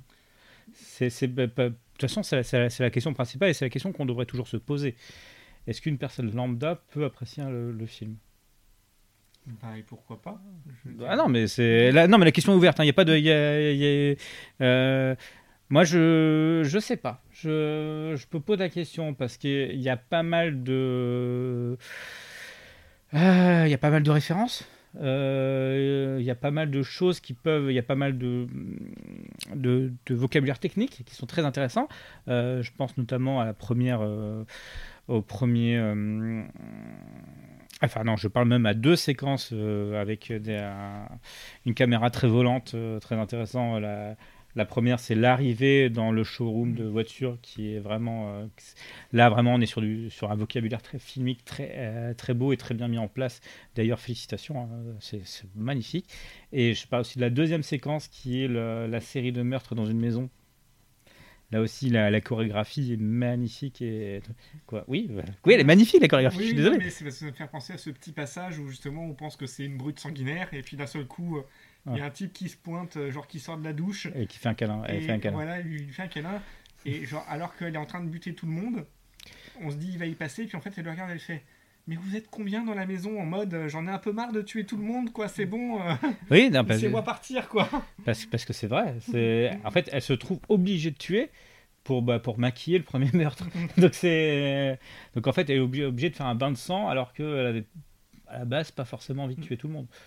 Euh, sur- surtout que la plupart, ce sont des réactions à, à un premier meurtre qui est celui de, d'un personnage horrible. hein, euh, qui, qui, qui, alors je, je peux pas dire qu'il mérite sa mort, mais bon, mais bon presque. un gars un peu toxique quoi Voilà, voilà. Donc c'est pourquoi pas. Mais clairement, euh, mais voilà, donc il y a quand même un vocabulaire cinématographique qui est très important euh, et qui, alors c'est c'est pour ça que je ne sais pas si. euh, après, il y a deux questions qui, qui sous-entendent ma question. C'est est-ce que le public lambda va aller voir ce film? Ah, ça c'est autre chose. Est-ce que et puis est-ce qu'il va pouvoir le euh, l'apprécier? Ce à quoi je répondrais par euh, Oui et non. une, une, une alors, pas une affirmation mais une tentative de réponse et une autre question ouverte Ah mais merde. Euh, la première, c'est qu'il y aura l'effet Palme d'Or. Ouais, donc il y aura, il y aura beaucoup de gens qui vont aller le voir. Voilà, ne serait-ce que moi, alors c'était, j'avais prévu d'y aller ce jour, mais j'y suis allé un ou deux jours après l'annonce de la Palme d'Or. Et effectivement, dans la salle, il y avait, on- il y avait, je pense, plus de monde que si euh, le film n'avait pas été en compète à Cannes, parce que je pense qu'il y a eu un spotlight et ils se sont dit ah tiens, on va aller voir. Ouais. Euh, de la même manière que pour Grave, euh, moi je me souviens de la séance qu'on avait faite euh, au PIF. Il y avait un certain nombre de gens qui étaient là, non pas parce que c'était des spectateurs de PIF, mais parce que c'était, comment dire, des gens qui étaient soit parce qu'ils connaissaient un peu les- la société de production, des machins, des trucs, ou par des, des espèces de, comment dire, de Après- degrés de séparation qui se sont retrouvés dans la salle. Et c'est comme ça qu'on a le fameux malaise. euh, Ah oui, c'est comme ça qu'on se retrouve avec, avec des gens qui font des malaises dans la salle parce qu'ils sont pas du tout habitués à voir ce genre de film. que- Après, ceci dit, alors je suis peut-être insensible, mais il n'y avait pas de quoi faire un malaise non plus. Ah, bah, pour quelqu'un qui a jamais vu de film d'horreur ou de sang, oh, peut-être. hein. Et- Ou, alors après, il y a peut-être eu un conditionnement aussi qui fait que bah, tu sais quand, euh, bah, quand les, bah, les gens te disent que oh là là là c'est horrible, c'est horrible, c'est horrible, il y en a qui ont fait des malaises, il y en a qui ont fait des vrais, et au final il, il se passe rien, mais il y en a quand même un qui fait un malaise. Ouais, donc est- est-ce qu'il n'y aurait pas aussi un peu de ça? Et donc, pour répondre à ton autre question, c'est est-ce qu'on peut vraiment apprécier le film euh, si on n'a pas les codes? À un moment, j'ai envie de répondre, euh, bah, faut bien commencer quelque part. Oui. Et à un moment, je suis, enfin, moi, quand je me suis lancé, euh, j'avais pas tous les codes non plus, et jusqu'au jour où il y en a eu un film qui m'a accroché entre guillemets, et que après, du coup, ça m'a emmené à lire euh, Mad Movies parce que j'ai vu qu'ils parlaient du film, et qu'ils m'ont ils ont commencé à dire qu'il y avait telle référence et telle référence, et que du coup, je suis allé voir tel film. Faut bien commencer quelque part à un moment. Oui, c'est non, non, mais Et le fait qu'un film comme ça, en plus, euh, comment dire, euh, donc, euh, clairement, euh, dont la Palme d'Or donnée par euh, Spike Lee et son jury qui cherchait, il avait clairement annoncé un film qui retourne un peu les, Les tripes. les tripes. Euh, voilà, à un moment, euh, est-ce que ce film n'a pas au contraire euh, peut, ne peut ne pas, en plus en bénéficiant de- du spotlight de la Palme d'Or, euh, permettre à des gens justement d'accéder à ce cinéma? Peut-être qu'ils Ah. vont lire qu'effectivement après il y a du Christine, il y a du Crash, il y a du machin, et que bah, du coup ils vont aller un peu dans Carpenter, ils vont aller dans. Dans Cronenberg. euh, Dans... Après, c'est- tout le mal qu'on souhaite aux, aux gens de découvrir des, des films. de Carpenter, Ah. surtout. Enfin, Carpenter au début de carrière. Oui, enfin, je préfère encore la fin de carrière de Carpenter que la fin de carrière de Cronenberg. C'est pas faux. c'est pas faux. C'est pas faux, mais. Ah, oui, oui, mais Cronenberg, je- il peut encore en faire des bons films. Il peut, il peut, il peut. Ah, Carpenter aussi? Non, non, non. Oh non, non, il est grillé. En ce moment, c'est plus Cronenbourg que Cronenberg. Hein. Euh. Ah, non, je- non, non, je ne mettrai pas le son de batterie. Je ne mettrai pas le son de batterie là-dessus. Euh, donc, euh, Tout ça, ça nous emmène un peu. euh, ah, ça- bah, en fait, on a déjà, mine de rien, on a effleuré le sujet que nous Oui. allons aborder. parce qu'avant que Julia Ducournau obtienne sa palme d'or, il y a eu un petit bataillon de réalisateurs français de cinéma de genre et d'horreur qui ont essayé un peu de paver la voie et de percer un peu les. de faire un peu exploser un peu le carcan. Voilà, euh, certains ont réussi avec brio, donc euh, c'est en partie les deux réalisateurs auxquels on va parler, euh, ouais. d'autres un peu moins bien. Voilà, Voilà. mais en tout cas, euh, on peut légitimement s'interroger est-ce que Julia Ducournau aurait eu, entre guillemets, l'attention qu'elle a eue avec Grave, etc. Si, s'il n'y avait pas eu ces gens-là, on parle de tout un ensemble, parce que bon, après, ceux dont on va parler, ils n'ont pas non plus crevé le plafond de verre. hein. Euh, bah, en fait, ils sont, ils sont quand même allés aux États-Unis, hein, bah, tourner, ils- leur nom a été a- a- approché à différents projets, euh, dont pas les plus mauvais d'ailleurs. Et ce que je veux dire par là, c'est que bah, si en tout cas il n'y avait pas eu cette nouvelle vague au début des années, enfin fin des années, début des années 2010 ou juste avant, peut-être que ça aurait été Julia Ducournau qui serait en train de paver la voie pour d'autres. C'est ça. Euh, alors, euh, donc là, on est en train de, de, de faire des circonvolutions pour ne pas dire les noms. Donc, cette nouvelle vague, c'est la nouvelle vague de French Horror. euh, avec donc du il y a eu Eric Valette avec Maléfique, il y a eu, Alexandre Aja, il y a eu Xavier Jans, Xavier Jans, Pascal Logier, voilà. Et nous allons vous parler maintenant du duo Bus, euh, Bustillo-Maury. M- Bustillo-Maury. Alors, Voilà. pourquoi ces deux-là et pas les autres Tout simplement parce qu'ils ont une actu ce mois-ci. Ils ont une actu, ils ont en plus une grosse actu parce qu'il y a deux films qui sont sortis coup Oui. sur coup quasiment. Euh, donc un en cinéma, un en VOD. Donc euh, nous sortons, alors juste avant l'enregistrement de ce podcast, on ne vous le cache pas que nous avons vu le film qui est sorti en VOD, euh, ce qui est- parce qu'il est sorti il y, a, il y a trois jours, quatre Il jours. y a trois jours à l'heure où on enregistre ce podcast. Oui, donc euh, nous enregistrons le 1er août, donc c'était jeudi dernier que sont que sorti en VOD. Euh, leur, alors c'est pas leur dernier film parce que leur dernier film est sorti en salle un mois avant. C'est- ça va être le bordel. C'est- c'est- c'est- ça, ça a à peine commencé que c'est déjà le bordel. Euh, voilà, donc le duo Alexandre euh, Maury et Julien Bus. Alors, c'est non, plutôt Alexandre Bustillo Alexandre Bustillo et Julien- Maury. Oui, j'y étais presque, j'y étais presque. Alexandre euh, Bustillo, donc né en 75, et Julien Maury, né en 78. Alors, est-ce que c'est vraiment intéressant? Alors, tout ce qu'on peut vous dire, c'est qu'avant de se rencontrer, bon, bah, Julien Maury a déjà fait deux, cou- enfin, a fait deux courts métrages, mais est-ce que c'est vrai, euh, ouais, Deux- voilà, deux courts métrages, mais avec le même euh, personnage, avec le même héros, Mm. euh, anti-héros qui est Pedro, qui est un livreur de pizza. Euh, donc pizza à l'œil. dont- Alors, vous pouvez voir d'ailleurs le euh, L'un des deux, je crois que c'est le premier Pizza à l'œil qui est disponible sur le DVD de à l'intérieur, qui va être son premier film. Et euh, Alexandre Bustillo et non, c'est Alexandre Bustillo, oui, c'est Alexandre Bustillo, euh, qui était connu aussi pour être un fervent admirateur de, de- enfin, du cinéma fantastique, parce qu'il a, je crois qu'il a été, il a été dans chez Mad Movies il- aussi. Tu, tu, tu, Bonne question. je- je- il me Bonne- semble, il me semble c'est que moi qui ai l'anti-sèche. ah oui, c'est toi qui as l'anti-sèche. Donc voilà. Donc moi je fais tout de tête. C'est Jérémy qui a l'anti-sèche. Euh, bah non, euh, c'est pas marqué sur cette anti-sèche. C'est pas marqué sur cette C'est anti-sèche marqué que Julien Maury, diplômé de l'école supérieure de réalisation audiovisuelle, qui a travaillé pour la télévision française avant de faire des documentaires, vidéoclips et des courts-métrages, et que Bustillo est diplômé de l'université Paris 13 avec une maîtrise en cinéma, et qu'ils se sont rencontrés par un ami commun. Ah oui. Donc euh, On bah, sait pas plus sur leur parcours, euh, en tout cas dans ce qu'on a trouvé. En tout cas, dans ce qu'on a trouvé. Tu, tu as, tu, tu as trouvé. Alors, alors euh, où est-ce que tu as cherché Est-ce que tu aurais pas cherché à l'intérieur de l'internet Exactement. Voilà. J'en suis ressorti livide. Oh ah, et, et- et tout ça est aux yeux des vivants. Euh, Est-ce qu'on peut faire après avec les orphelins Vas-y, essaye. Non. Alors donc voilà. Donc euh, Bustio Mori donc ce, ce sont deux réalisateurs. Alors hop non tu avais déjà commencé à faire l'emballantissage Donc voilà, deux réalisateurs qui donc euh, ont explosé sur le devant de la scène euh, du genre français avec un premier film sorti en 2007 qui s'appelle À l'intérieur. voilà Voilà, d'où la blague du début. Vous avez vu, on a, on a pensé à tout hein, dans ce podcast. Ouais, Là d'ailleurs, vous pouvez retourner au début et ça fait une boucle après. Hop. ouais. Voilà, bah, tiens d'ailleurs, monsieur et madame à l'intérieur ont deux fils, comment les appellent-ils? À l'intérieur d'offi- d'office? Ah, je, je ne sais pas je ne sais Monsieur pas et madame Terrieur. Alain et Alex Alain et Alex, voilà. Maintenant, vous pouvez repasser en boucle à partir du début. oh là là là là là là mais c'est trop Non mais on fait un podcastception là. Ah, c'est- c'est c'est trop méta. Alors, euh, tac, tac, tac. Alors, moi, je, je, je, je suis toujours à la recherche de ce que j'ai euh, de ce que j'ai dit pour pas prendre ma vie. Euh, voilà, marqué par des films. Il devient par la suite projectionniste et journaliste du magazine Mad Movies. Voilà. Aussi rédacteur des magazines de musique Velvet et Hard and Envy. Hard and Envy. Hard and Envy de Easy, pardon. Alors, donc, euh, donc ça veut dire qu'il écoutait du heavy metal, à mon avis? Euh, C'est possible euh, Et avant- du hard. Et du hard, ok. Donc, donc, donc un homme bien, forcément.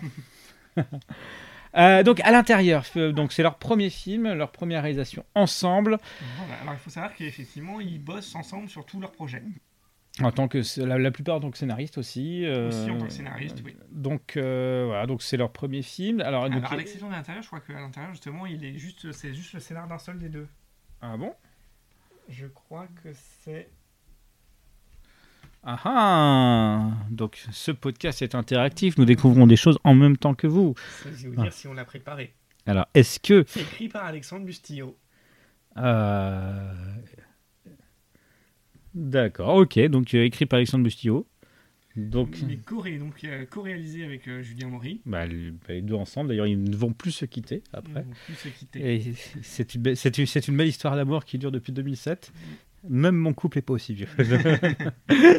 Euh, voilà, donc à l'intérieur. Donc à l'intérieur, de quoi ça parle? Alors à l'intérieur, c'est l'histoire d'une femme qui enceinte, qui en est presque à son terme et qui se retrouve persécutée chez elle par une autre femme qui essaye de. Mais qui essaie de, on le découvre petit à petit pour récupérer le bébé Voilà. qui se trouve à l'intérieur. Pourquoi Comment C'est l'objet du film. Voilà. Euh, donc, on est sur un film qui est assez gore d'ailleurs, euh, parce que la- la- la- cette vague de French horror dont on parlait au tout, dé- au tout début, euh, enfin au tout début, non, euh, il y a 20 minutes, est quand même des, ce sont des films assez hard, assez crus. Bah. Comme ils disent justement dans ce fameux documentaire, ils savent pas trop s'ils vont pouvoir faire d'autres films, donc ils mettent un peu tout ce qu'ils ont dans, dans le ventre au moment où ils en font un.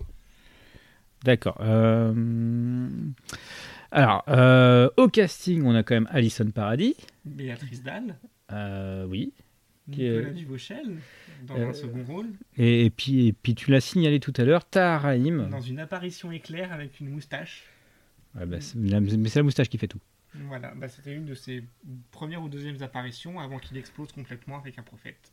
D'accord. Il apparaît 5 secondes à l'écran. hein. Alors, est-ce que tu peux essayer de. J'ai- un souci avec ton Ouais. micro. Est-ce que tu peux essayer de parler? Je parle, je Hmm. parle, je parle. D'accord, ok. Bah, euh, non, c'est juste que tu es vachement bas. Je, je comprends pas pourquoi. Bon, c'est pas grave. C'est pas grave. Je, je vais devoir rehausser ça. En... Je déteste faire du mixage. C'est- pour ça que aucun de, de nos épisodes sont mixés. Euh, Un peu comme les films de. un peu comme les films. de- on, on a des noms. On un a des peu noms. comme les films de Neil Breen. Oh, tout de suite. Tout de suite, tout de suite. Euh, donc ouais, alors le souci, j'ai envie de dire, c'est que en général, les cinéastes, euh, ils mettent deux ou trois films avant d'arriver à maturité. Il y a le film de la promesse. Ensuite, Mhm. ils enchaînent peut-être un autre film ou deux films avant de vraiment de, de déployer et de gagner en maturité. Là, j'ai envie de dire euh, coup d'essai. Et coup de maître. Et ouais. Parce que le, alors, c'est vraiment bien. euh, c'est, ben, en fait, euh, alors je serais peut-être un peu méchant, mais pour moi, c'est leur chef-d'œuvre. c'est ça. C'est, vraiment leur chef-d'œuvre parce que c'est vraiment un film qui est euh, à l'os. qui vraiment, il n'y a, y a- y a rien à acheter. Ouais, ouais, non, mais c'est ça, il n'y a pas de gras, je veux dire. On en parlera plus tard, mais euh, un des défauts qui vont un peu plomber leur prochain film, c'est les scènes d'exposition. De mon Mm. point de vue. Ah, non, non, non, mais tu, bah, tu, tu as parfaitement raison. C'est l'exposition. bah là, euh, l'exposition, elle est rapide, elle est efficace. Euh, on comprend bien un peu où ça. Enfin, voilà, c'est caractérisé très vite et après, hop, on rentre dans le vif du sujet. Mm. On rentre dans le vif du sujet, on peut parler des expérimentations euh, sonores. Ah bah, qui sont magnifiques. euh. Voilà, qui retranscrivent un peu l'état de, de psychose dans lequel se trouve Béatrice euh, voilà, parce qu'elle est complètement. Enfin, qu'elle elle joue un peu. Euh, comment dire, au départ, elle, qui, euh, quand elle se présente, elle est un peu genre en mode tueuse froide et sanguinaire. Et puis petit à petit, on va dire, on se rend compte qu'en fait, euh, il y a un peu un pet au casque. Et donc. euh, voilà, il y a sa psychose un peu qui est, qui est illustrée avec les effets sonores, avec des, des plans un peu d'expérimentation pour, euh, Alors, on, illustrer tout ça. on- on sent vraiment que le film, euh, il- ça leur vient au trip. C'est- Il a été travaillé, mais. Euh, alors, je vais être encore méchant, mais euh, ça sera jamais autant travaillé les suivants. Donc, euh, en fait, ils ont tout donné sur ce film-là, vraiment. Et, et puis, il y a l'interprétation de Béatrice Dalle. Béatrice Dalle est vraiment euh, flippante dans ce film. Elle, elle le sera jamais. Bah, D'ailleurs, euh, on va la retrouver dans plusieurs des films suivants. Euh, des, enfin, dans les trois suivants, je crois, oui, parce Oui, qu'elle fait, les les- elle, app- elle apparaît dans les vides et aux yeux des vivants. Euh, si, dans Abysses of Death 2, euh, si, si, si, elle, elle apparaît aussi. Euh, elle a une petite. dans, dans le court-métrage de Bestiaux et Mori. Oui, on va parler. On, nous, nous, en- nous allons en reparler tout à l'heure. Mais donc oui, Béatrice Dalle effectivement au top, Alison Paradis aussi. Donc, euh, non, non, non, c'est c'est vraiment le coup. Après, euh, ils sont aidés par justement un script resserré euh, dans un seul lieu, Oui. euh, quasiment tourné, euh, quasiment tourné, euh, j'allais dire à l'os, mais quasiment tourné dans l'ordre chronologique, et qui, ce qui a dû aider aussi, avec des effets graphiques et gore de plateau. Et ça se voit, et Oui. ça c'est bien. Euh, non, non, mais en fait, c'est vraiment leur. euh, on a que des bonnes choses à dire sur ce film. Ce sera un peu moins le cas des suivants. Alors, est-ce qu'on évoque le, le remake déjà tout de suite pour, bah, Ah, bah, bah, l'occasion. Alors, euh, donc c'est donc le film date de 2007. En 2016, il y a eu un remake scénarisé par Romé Balaguerro, euh, un remake euh, tout pourri, cha- changeant une partie des personnages. Euh, par exemple, le, euh, le pervers, euh, le, patron pervers est changé en, en ami gay habitant la maison d'en face, bah, qui, qui, bah, qui vient surveiller ce qui se passe et demander comment ça va l'enfant? Voilà. Euh, la mère est beaucoup. On, on voit moins la mère euh, qui elle ne sert encore moins à grand chose dans ce film-là. Euh, en fait, il y a plein de petites modifications qui enlèvent un peu du mordant à ce qu'était le script original. Mm. Donc, c'est des petites modifications qui. Mais pourquoi, en fait? Surtout si c'est pour nous refaire du quasiment plan par plan. certaines séquences du film, c'est un peu gênant. Voilà. Non, puis vraiment, pour rester sur le, le film original, je veux dire, il y a les- il y a l'éclairage aussi, il y a beaucoup de jeux sur les, sur les lumières, enfin, c'est... Ah, mais c'est travaillé. On- Voilà. euh, voilà. En fait, Après, euh, il y a le seul point qui peut faire un peu tiquer, mais ça, on n'ira pas leur reprocher euh, avec les moyens qu'ils ont eu pour faire ce film, c'est le bébé en image de synthèse, quoi. oui, euh, la séquence du début euh, où on voit le bébé euh, Et puis les quelques séquences euh, quand ouais. elle se prend des coups et que... et que le bébé réagit. Oui, bah après, c'est à mon avis, c'est un problème de budget. hein. Voilà. Euh, faut- Après, euh, Gaspard Noé avait plus de budget et dans Into the Void, et son bébé n'était pas plus réussi. Voilà. Voilà, de- du coup, on va peut-être pas taper sur et Mourir. voilà. Non, non, mais effectivement, alors s'il y a un film à voir deux, euh, ça va être, euh, bah, ça va être celui-là. hein. Euh, par contre, effectivement, euh, alors la plupart des films dont, dont nous avons parlé dans ce podcast sont assez violents. hein. On, on- va pas, sauf en Ah. fin de carrière. À l'intérieur, était on- interdit moins de 16 ans? Ouais, interdit moins de 16 ans sur. D'ailleurs, ça va être le cas de quasiment tous les autres suivants. Parce que, ah, peut-être pas Livid, je crois qu'il était moins de 12 seulement. Alors, donc, euh, donc nous sommes en 2007. Et là, je viens de faire sans le vouloir la transition vers 2011. Livide. Alors, est-ce qu'on parle de viande d'origine française ou pas? Bah euh, oui et non. Enfin, tu, tu as déjà évoqué tout, tout à l'heure. Viande d'origine française, c'est un documentaire qui a été pour présenter un peu cette nouvelle vague de French horror, dont avec une présence de Bustio et Mori d'ailleurs, qui, Oui. qui, qui ont évoqué ces films. Et d'ailleurs- c'est très, c'est très drôle de le voir parce que dans ce documentaire, ils évoquent leur prochain film qui est Livide. Mm. Euh, et on retrouve euh, quasiment toute la fine fleur des, euh, de nos réalisateurs français adorés. Euh, Comme on l'a dit tout à l'heure. euh, Xavier Jean, Logier. Il y a aussi Yannick Dahan et, oui. et Fré- et Frédéric Rocher. Pour, pour la meute, oui. Non, pour la Horde. La Horde, la Horde. Ah non, la, la meute, c'est celle avec Yann Moreau. David Ouh. Morlaix aussi, qui Oui. a disparu de la circulation. Oui, et, et pourtant son mutant était pas. Voilà, il y, avait, il y avait plein de problèmes, mais il n'était pas si mauvais que ça. Il y avait aussi les réalisateurs des Dents de la Nuit. Oui, ah oui, oui, oui, oui, oui, oui, J'ai un collègue de classe qui, est, qui était acteur sur ce film. Mon Dieu. Euh, Nilton, si tu m'entends, je, je pense à toi, je pense à toi. Mais tu es au Luxembourg. je, je, te fais, je te ferai partager ce postcat. Euh, Donc, effectivement, euh, 2011, du coup. ouais. 2011, donc euh, Livide. Alors, plus de bu un, peu, plus- un chou plus de budget. Alors, euh, un chou plus de budget, mais une première mésaventure. Euh, oui, Il Bah- devait tourner à la base en Angleterre et en langue anglaise. Sauf que ça s'est pas fait. Ça s'est pas fait parce qu'ils se sont rendus compte qu'ils n'auraient pas le contrôle créatif du film. Donc, du coup, euh, quitte à tourner pour moins de sous, ils sont revenus en France. Voilà. Euh, Euh, Et puis ça nous aurait empêché d'avoir Catherine Jacob. Je suis désolé. alors, donc, Livide. Alors, alors les acteurs principaux. Chloé Coulou, Chloé Coulou, Coulou, Couillou, je sais pas. Coulou, qui, bah, qui joue euh, la fille aux yeux verrons. Voilà. Euh, qui est bah, bah, pl- plutôt bonne actrice, hein, d'ailleurs, qui, bah, qui, qui fait bien le taf. Euh, on a. euh, Félix Moati, Oui, bon, qui, bon, voilà, Félix Moiti. je, je ne dirai rien sur lui. Je ne dirai rien. Euh, nous avons donc Catherine Jacob, Oui. Pietragala, Marie-Claude Pietragala. dans, dans, dans un rôle. euh, Un rôle secondaire parce que je pense pas que ce soit elle qui fasse la. qui- bah, je pense pas que ce soit elle qui fasse la morte, effectivement. Mais, mais, mais bon, sa, sa présence est quand même imposante.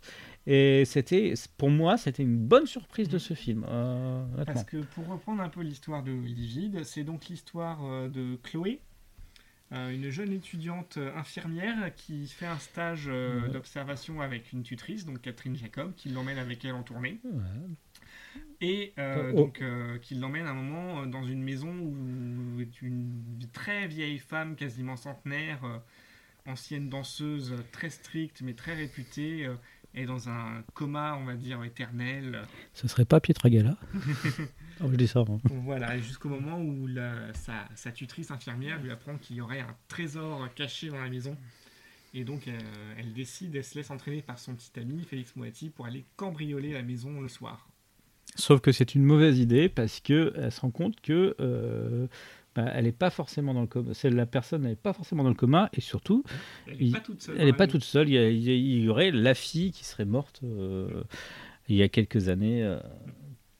Euh, donc, qui est- dont- alors c'est pas vraiment le spectre qui erre, c'est plutôt le le corps. On va dire ça comme ça. Parce que c'est alors c'est un peu compliqué à décider parce que est-ce que la, la créature est un vampire? On ou ne sait pas trop. ou pas il- n'y a pas de réponse claire. C'est est-ce un objet mécanique? Euh, On est entre la marionnette, le vampire, le. Enfin, après, au tout début, ça se nourrit de sang. Mhm. Voilà, ça c'est clair. Après, c'est beaucoup plus compliqué que ça. Donc, euh, mais, euh, mais c'est.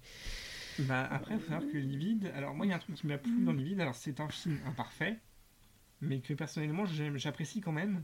Parce que, euh, bah, déjà, euh, il cherche à mettre en place un folklore un peu différent. Mm. Euh, la bonne partie de ces réalisateurs de ciné de genre, quand ils ont commencé à faire leurs films, euh, ils étaient un peu. Bon, on était après les émeutes de 2005 aussi, mais donc beaucoup de leurs films sont ancrés dans des contextes de banlieue et d'inégalité sociale, de choses comme ça. Et je crois que c'est un des premiers films de cette vague, parce qu'il y en a certainement eu d'autres euh, ailleurs. Mais, mais qui se sont. euh, Ah non, je dis une connerie, c'est pas un des premiers films, parce non. que Frontières se passait déjà dans le Nord. Frontières se passait dans le Nord. euh, Oui, mais ça se passait. euh, Mais voilà, disons que. Enfin, t'as un contexte social aussi. hein, euh. Voilà, mais disons que voilà, au- lieu d'avoir un film qui prenne un contexte social avec soit des, des quartiers difficiles ou des dégénérés euh, de la campagne, alors euh, CF Calvaire et Frontières, Tu veux dire les, les rednecks français? Voilà, euh, ben là en fait, euh, on nous emmène sur la côte bretonne Et on essaye d'explorer une mythologie un peu différente en fait. Et ça, ça fait un peu du bien, mine de rien. Ça, bah, ça faisait du bien. Et surtout, euh, bon, je pense que je pense qu'on peut déflorer la fin. Euh, pour moi, euh, c'est vraiment. le- Alors, il y a plein de problèmes, surtout du, bah, du, fait que c'est assez mécanique. On voit arriver beaucoup de choses, mais les dix dernières minutes sont à tomber. Voilà, moi, euh, petit côté, euh, petit côté irréel, surréaliste. Euh, alors, est-ce qu'on est qu'on peut en parler ou pas Euh, Je ne sais pas. La vas-y. En tout cas, je sais pas, a que. Ouais. Euh, euh, Parce que là, on parle, quand même d'un film qui est daté de 2011. hein, donc, euh, cl- cl- clairement. Alors, je vous le conseille, allez, les dix dernières minutes, au moment où euh, notre héroïne sort de la maison avec euh, la fille émancipée. Enfin, est-ce qu'elle sort de la maison mais ou est-ce C'est pas que. exactement ça. en C'est vrai, fait. c'est pas. non, C'est pas non plus l'héroïne vraiment qui sort ouais, c'est- est émancipée. Ouais, non, c'est l'inverse. C'est, oui, c'est, ah, il y a eu un switch.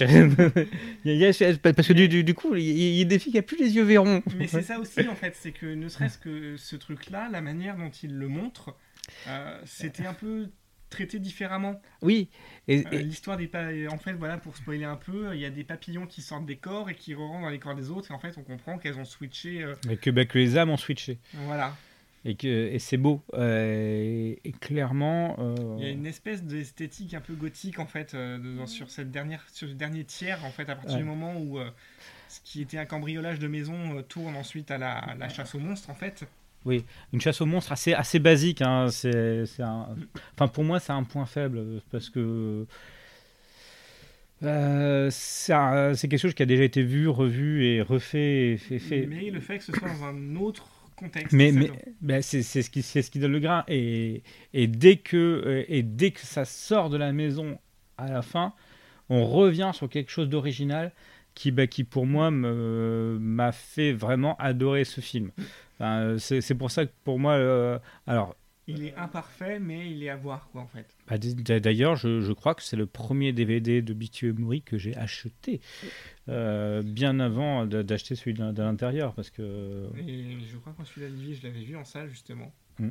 J'avais bien aimé. Je me demande si c'était pas passé à l'Orient Express, ah, à l'époque. ah, ah, paix à son âme, Laurent Express. Ah. J'ai des souvenirs de ce cinéma. C'est sous de l'ERER. Ah oui, je me souviens d'une séquence du fils de Chucky. Non, on, on, on, euh, ne, changeons de sujet, là, ça nous allons nous faire pleurer. Mais oui, enfin même, il y a le, même si effectivement des artefacts, euh, des artifices qui sont déjà vus, euh, il y a le fait que ça se passe aussi dans l'univers de la danse, comme ça, où c'est un peu... Bah, c'est quelque chose qui est différent, euh, qui, qui n'a pas été vu, euh, en tout cas, euh, précédemment.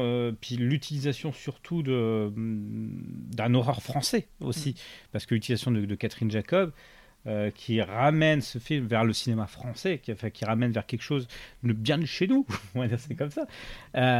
qui, enfin, pour moi, j'ai trouvé ça très intéressant et on devrait en faire plus souvent plutôt que de singer les Américains. Et je reviens justement à cette, cette fois-ci à la déclaration de Yannick Dahan dans euh, Viande d'origine française. Mm. Non, c'était pas dans Viande d'origine française, mais il il l'évoque quand même un peu à un moment où ils disent Mais euh, on a un folklore et on s'en sert pas. Et je me souviens que dans une des opérations Frisson, euh, Yannick Dahan se met à parler du film Catacombe. Oui. Et il dit Mais, entre guillemets, il dit bordel de merde, quoi. J'ai dit C'est un film qui a été fait par les Américains alors qu'il aurait dû être fait par les Français pourquoi les cinéastes français, plutôt de chercher à faire des films comme les Américains, on a les catacombes sous le nez et aucun de- des réalisateurs n'a été foutu de se dire ah bah putain ça ferait un putain de décor de film d'horreur, allons-y. Et donc je refais un peu ce parallèle en fait du coup euh, viande d'origine française en fait il va infuser un peu tout le podcast. Ouais. Euh, je refais un parallèle donc du coup avec ces passages où justement bah là on a vraiment un film de genre français qui essaye d'explorer une mythologie euh, propre à lui-même et à son contexte régional, on va dire. Euh, bah, après, euh, ce qu'il faut savoir aussi, alors je vais, faire mon historien du cinéma, je suis désolé tout, de suite. Ce qu'il faut savoir, c'est que l'hi- l'histoire du cinéma français fantastique remonte bien avant. C'est-à-dire dans les années, je pense à la charrette fantôme. je ne sais pas pourquoi j'ai pensé à la charrette fantôme de Julien Duvivier, qui, est, qui est un vieux film fantastique français qui utilise le, le folklore de la charrette fantôme Euh, parce que dans, nos campagnes françaises, nous avons aussi nos histoires de fantômes. Ça, c'est le. Alors, pour ceux qui ne connaissent pas l'histoire de la charrette fantôme, c'est euh, la dernière personne qui meurt le 31 décembre euh, est censée conduire la charrette qui amène les morts vers, l'au-delà. Voilà, donc c'est c'est- c'est un- c'est- c'est un- une histoire des campagnes françaises qui, circule et qui a été utilisée, qui a été utilisée très souvent dans le cinéma français. Donc là, je parle de Julien de Vivier, donc c'est les années 40. oui, c'est Oui. c'est vieux. Euh, je, je fais juste un intermède, je précise qu'effectivement, quand on parle de ces déclarations de euh, Yannick Dahan et d'autres réalisateurs d'origine française, ils ne disent pas que ça n'a jamais existé. C'est- C'est c'est que ça n'existe plus. contemporain. voilà. Ouais, con- contemporain. Et comme ils Et- disent, il n'y avait plus de cinéma d'action français, mais alors qu'avant, il y avait Belmondo, il y avait le cinéma C'est- d'aventure, ouais, etc. c'est ça. On parle de choses contemporaines Oui. et non pas en mode ça n'a jamais existé, ça n'a jamais été C'est fait. ça. Mais bah, parce que le, le- le- le truc, c'est qu'il y a eu un renouveau effectivement du, du- de la French Horror dans, dans les années de 80, non 2000, 2000. de, de 2000, de, de 2000 Fin des années fin, 2000. fin des années 2000. Et, mais ce qui s'est passé, c'est qu'avant avant la nouvelle vague, il y avait des tombereaux de, de films fantastiques euh, qui étaient vraiment à tomber. Et je pense que la nouvelle vague a fait énormément de mal au cinéma français, beaucoup Ah. plus qu'on ne le croit. C'est justement ce qu'ils disent dans Ouais, ce documentaire, ouais, ouais. c'est qu'à partir du moment où la nouvelle vague est arrivée, le cinéma français est devenu exclusivement sérieux, arty, auteur. euh, Voilà. et Donc, voilà, faire des films avec euh, pas de copec euh, et soi-disant des messages et des machins. euh, et la fin un peu du cinéma de divertissement, quoi. bah, c'est surtout la fin de la fin de l'imaginaire. Mm. C'est ça, en fait, L'arrivée du trois pièces cuisine. C'est ça, parce que effectivement, le fin de cinéma de divertissement, c'est faux, parce que la comédie française, elle, euh, Elle- perdure. sacrément développée. Elle perdure un peu trop. De... en gros, c'était soit, des films so- soit du film social, soit de la comédie. Ah. Et ouais, donc Livide, quelque part, euh, il C'est- renoue un peu aussi avec ce côté. euh, avec ce, avec ce fantastique français euh, qui revient, et ça c'est bien. et voilà, et là aussi, il est question, alors pas de problème social, mais oui, on a des, des jeunes qui ont une vingtaine d'années, euh, qui sont des acteurs de leur âge aussi, Bah, qui ont qui- l'âge de leur personnage, Oui, non, mais et sans tomber dans le côté redneck, bah, effectivement, sont dans la misère, sont dans leur propre contexte de misère, et voilà, pourquoi ils vont cambrioler cette maison bah, Parce que l'autre, euh, donc ça se passe en Bretagne, euh, Oui. il n'a pas fait d'études, il en a marre euh, de risquer sa vie sur un bateau de pêche alors que la mer est agitée, etc. Et donc il se dit la thune, on se barre, et voilà. Et donc on est pareil, on a ce côté entre guillemets, comment dire, Bah, de, de justification, on va dire, des actes du déclenchement, mais sans tomber dans le côté ah, les rednecks bouseux ou les machins quoi.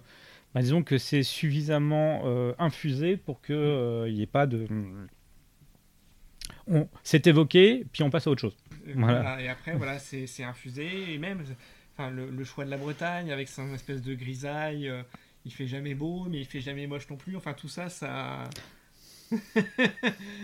il me regarde avec des yeux, Il ne fait jamais moche en Bretagne. Je suis désolé. mais il Il- fait jamais beau non plus. On appelle ça un mi-temps. c'est ce que. Souvent la troisième. hein, Bah. Souvent la troisième.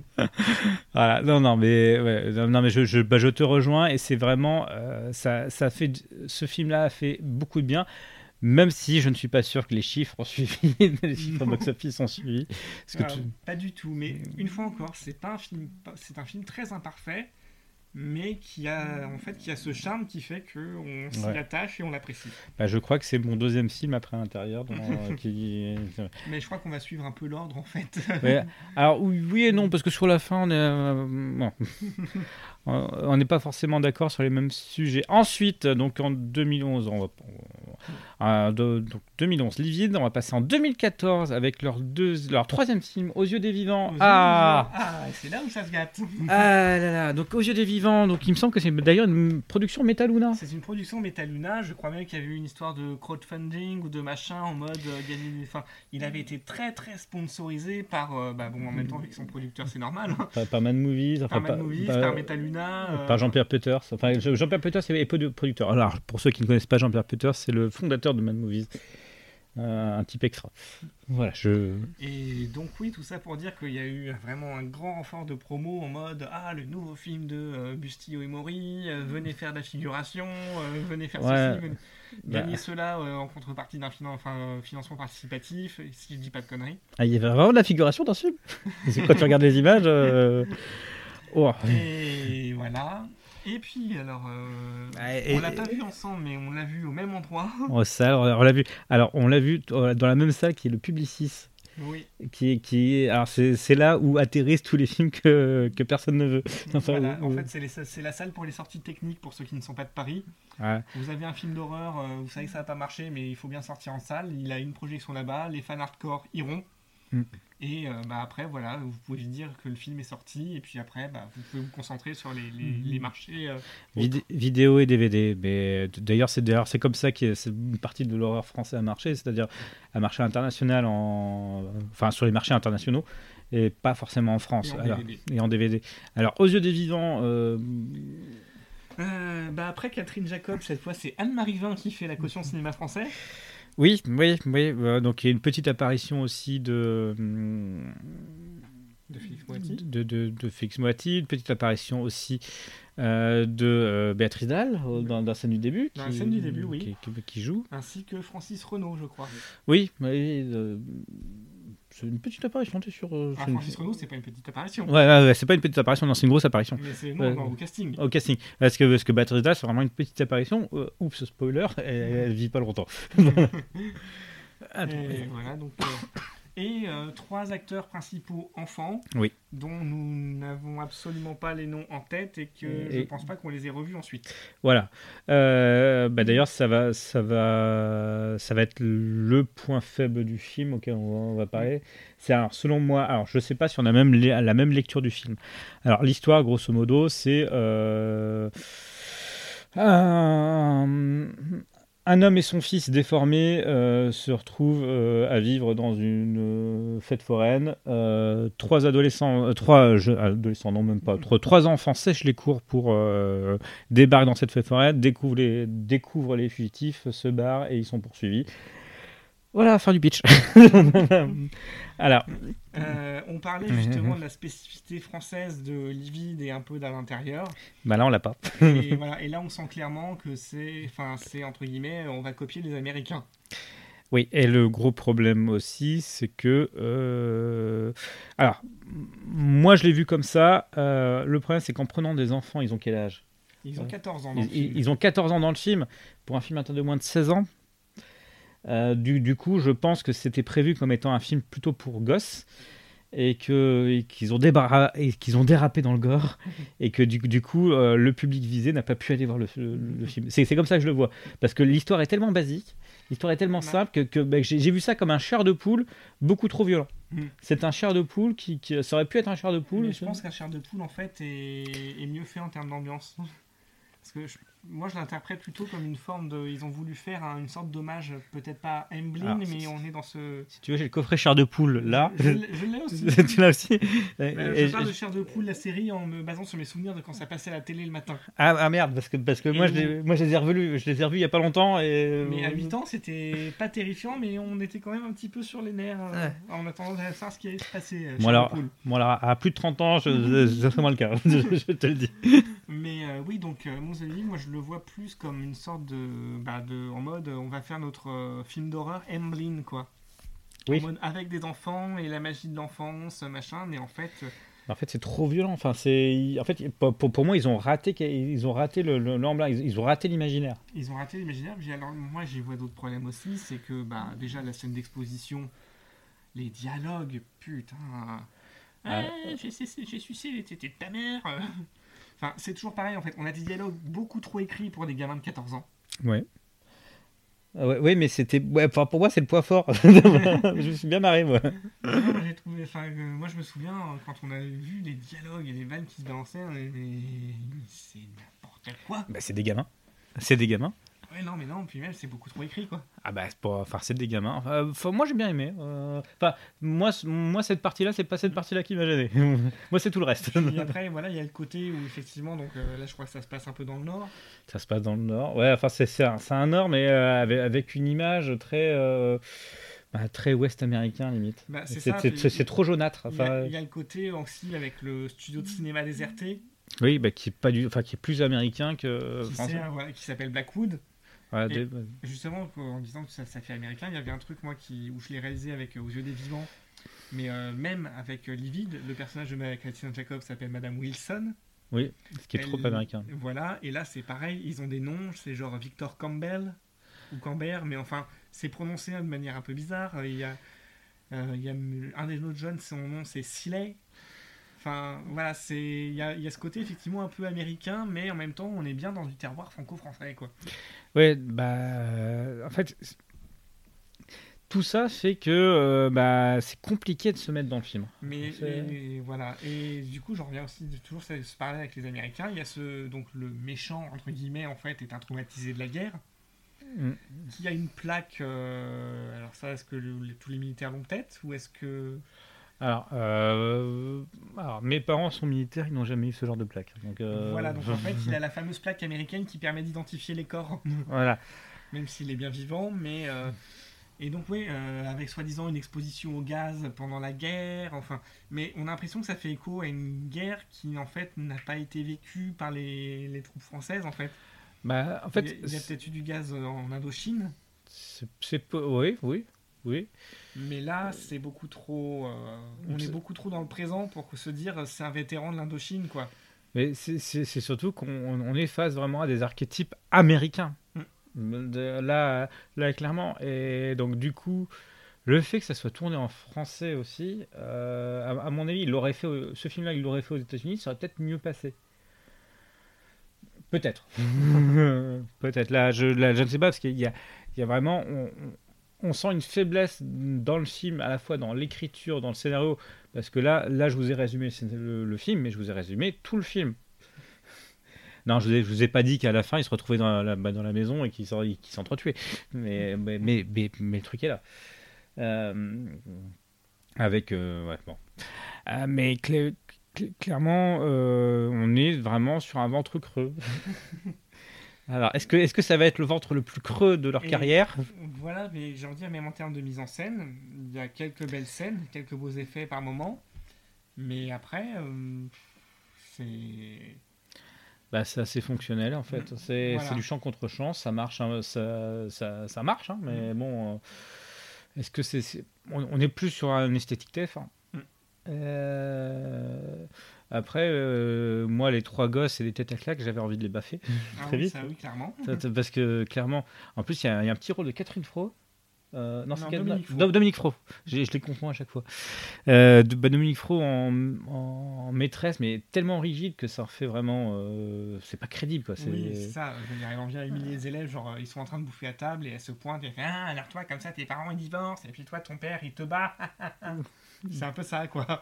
Et comment ça, ils sont pas comme ça, les profs en France Ah non Voilà, non, bah. euh, alors, si, si ça intéresse, le film est disponible sur Filmo TV. Euh, c'est ce que je. Ouais. Bon. Mais voilà, enfin, je sais pas, il y a eu tellement de battage autour de ce film pour Bah, euh, on a tous été déçus. Je, je- bah, je me souviens d'avoir vu. En, en plus, on- euh, pour ceux qui connaissent le Publicis, en général, on est- on- il n'y a pas beaucoup de monde dans la salle. Quand, quand un film passe au Publicis, soit c'est un truc japonais, soit. euh, je me souviens avoir vu Death Note là-bas. Un et deux. Comme ça, c'est un film indien quand il y a du monde. Mais bon, bah, voilà. Donc. euh, Donc, ouais, non, c'est après deux films euh, plutôt sympas. ben, la, ouais. la chute, la chute. Mm. Bon, après, euh, donc, court métrage suivant, tiens, on va passer alors. euh, The Abysses of Death 2. Alors, pour ceux que ça intéresse, euh, les, les ABC de la mort, euh, c'est une anthologie de courts-métrages. Euh, donc, le principe, c'est 26 euh, réalisateurs sont décidés, sont choisis euh, par un comité. Alors, je crois que c'est le film Austin. c'est une coproduction américano-néo-zélandaise qui, euh, qui, qui s'occupe de ça, qui choisit 26 réalisateurs, donc de, de, de, tout par le monde. Et il leur attribue une lettre de l'alphabet. Euh, Il leur attribue, et puis euh, fait- faites, faites-nous un film avec un, un budget très, très serré de, bah, dessus. Mais genre de deux minutes, quoi. Ouais, ouais. Et, c'est, et donc, euh, Maury et Bustillo ont, ont été présents dans le deuxième volet de, cette, de ce petit diptyque, parce qu'on va pas compter, parce qu'il y, en a eu deux et demi. ouais, oui, il y en a eu deux et demi. Véridique. Euh, alors, leur court-métrage, alors, je ne sais plus comment il s'appelle exactement. ce- je sais juste que ça parle de, euh, de babysitting. Avec Philippe Lachaud? Pas du tout. Ça parle de babysitting. C'est euh, Béatrice Dalle qui garde un enfant, puis à un moment, elle en a marre. Donc, du coup, euh, Elle bouffe l'enfant. Euh, hop. Voilà. Donc, euh, très- alors, on, on est toujours dans la. Dans, dans... J'avais X pour xylophone. C'est- Oui, oui, c'est celui-là. C'est celui-là. C'est celui-là, c'est celui-là, c'est celui-là. Parce qu'à à la fin, Béatrice Dalle fait du xylophone sur le, av- avec les côtes de la gamine. Voilà. Donc, euh, bah, esthétique euh, très très proche de à l'intérieur et de, euh, de toute façon avec Béatrice Dalle. Euh, qui, qui, qui, qui fait, qui fait peur à la fin. Enfin, je...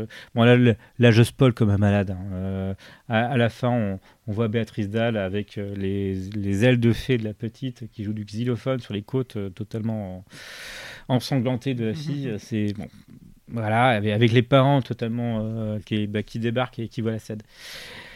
Voilà, donc c'est un court métrage de deux minutes qui n'est pas inintéressant, mais ça prouve que Bustillo et Mori sont arrivés, sont arri- devenus quelqu'un sur la scène internationale et qu'on les appelle pour des courts métrages. voilà, bah, c'est- tout ce que prouve ce film d'ailleurs. Un premier pas à l'étranger. Un premier pas à l'étranger, donc euh, nous sommes en 2014, on va passer directement en 2017. euh, voilà. Alors, euh, alors un, un film à, euh, comment dire, euh, la production contrariée. Alors, il faut savoir qu'effectivement, c'est le un, un film de la saga Massacre à la tronçonneuse. Voilà. Leatherface. Donc c'est le 1, 2, 3, 4, 5, c'est le sixième volet officiellement de la, de la saga Laserface. Et donc, dans l'histoire, c'est le premier parce qu'il est censé ra- raconter la genèse euh, du, De, bah, de, bah, de Laserface, de, de Leatherface. de- Alors là encore, je refais un parallèle avec Viande d'origine française.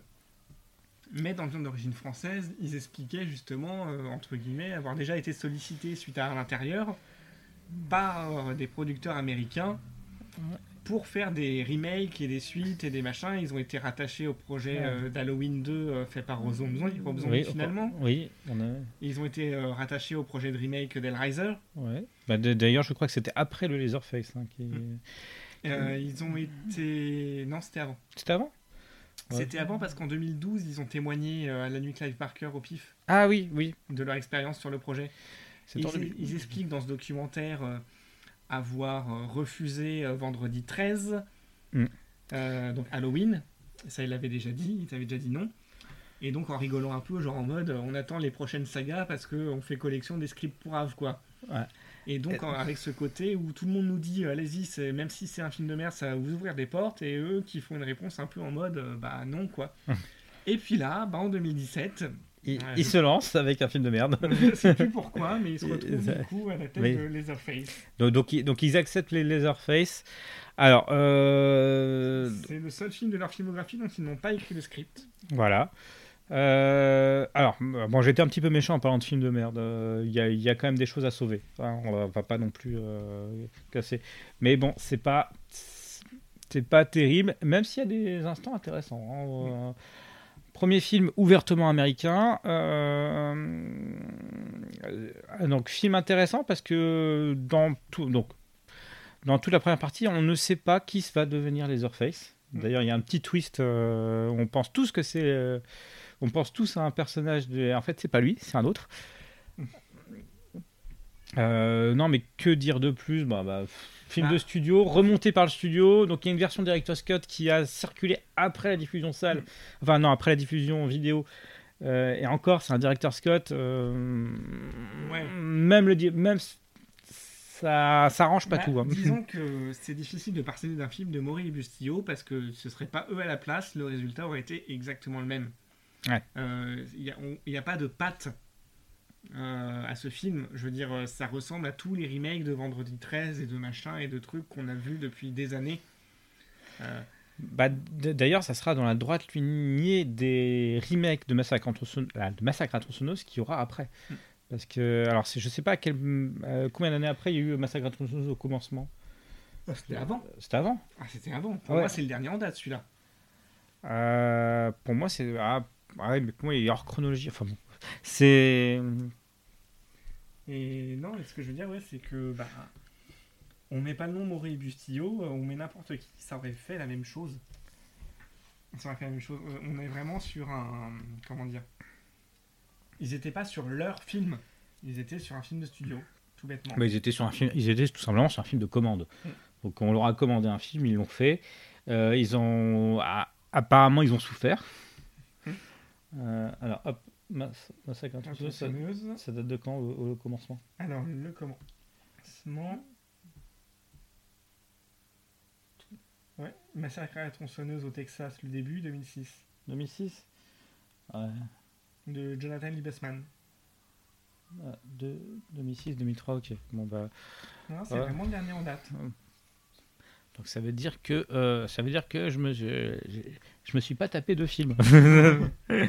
bah c'est pas grave.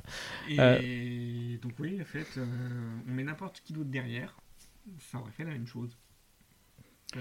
Oui. Donc euh, on passe. Je sais pas. non non mais Et puis même après sur l'utilité du film en elle-même, j'ai envie de dire, moi je trouve que personnellement, de d'expliciter comme ça la genèse de Leatherface, bah, je trouve au contraire que ça amoindrit un peu son aura. Il avait bien plus d'impact quand c'était un espèce de dégénéré où on savait pas trop euh, d'où il venait, euh, euh, enfin qu'on ne sait pas trop son histoire à part que c'était une famille de dégénérés.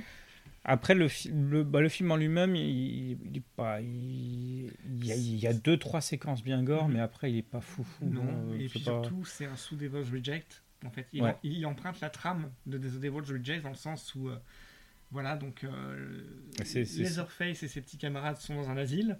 Il, il fuit. Ils s'enfuient, ils sont poursuivis par un flic qui est bien décidé à faire la justice. euh. Après, on ne sait pas qui est Leatherface dans, dans, dans, dans, dans ce qui fuit. Ouais, mais c'est quand même assez obvious, quoi. Voilà.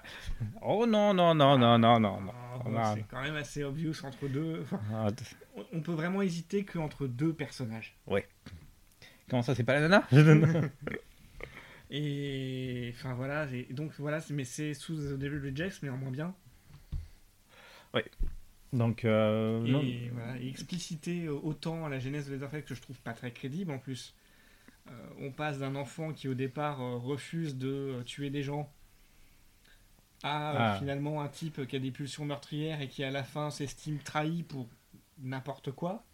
Et ça stick avec une tronçonneuse. ah, moi, ça m'a ça m'a marqué. hein. Qu'il y a une certaine jouissance à l'utilisation de la tronçonneuse.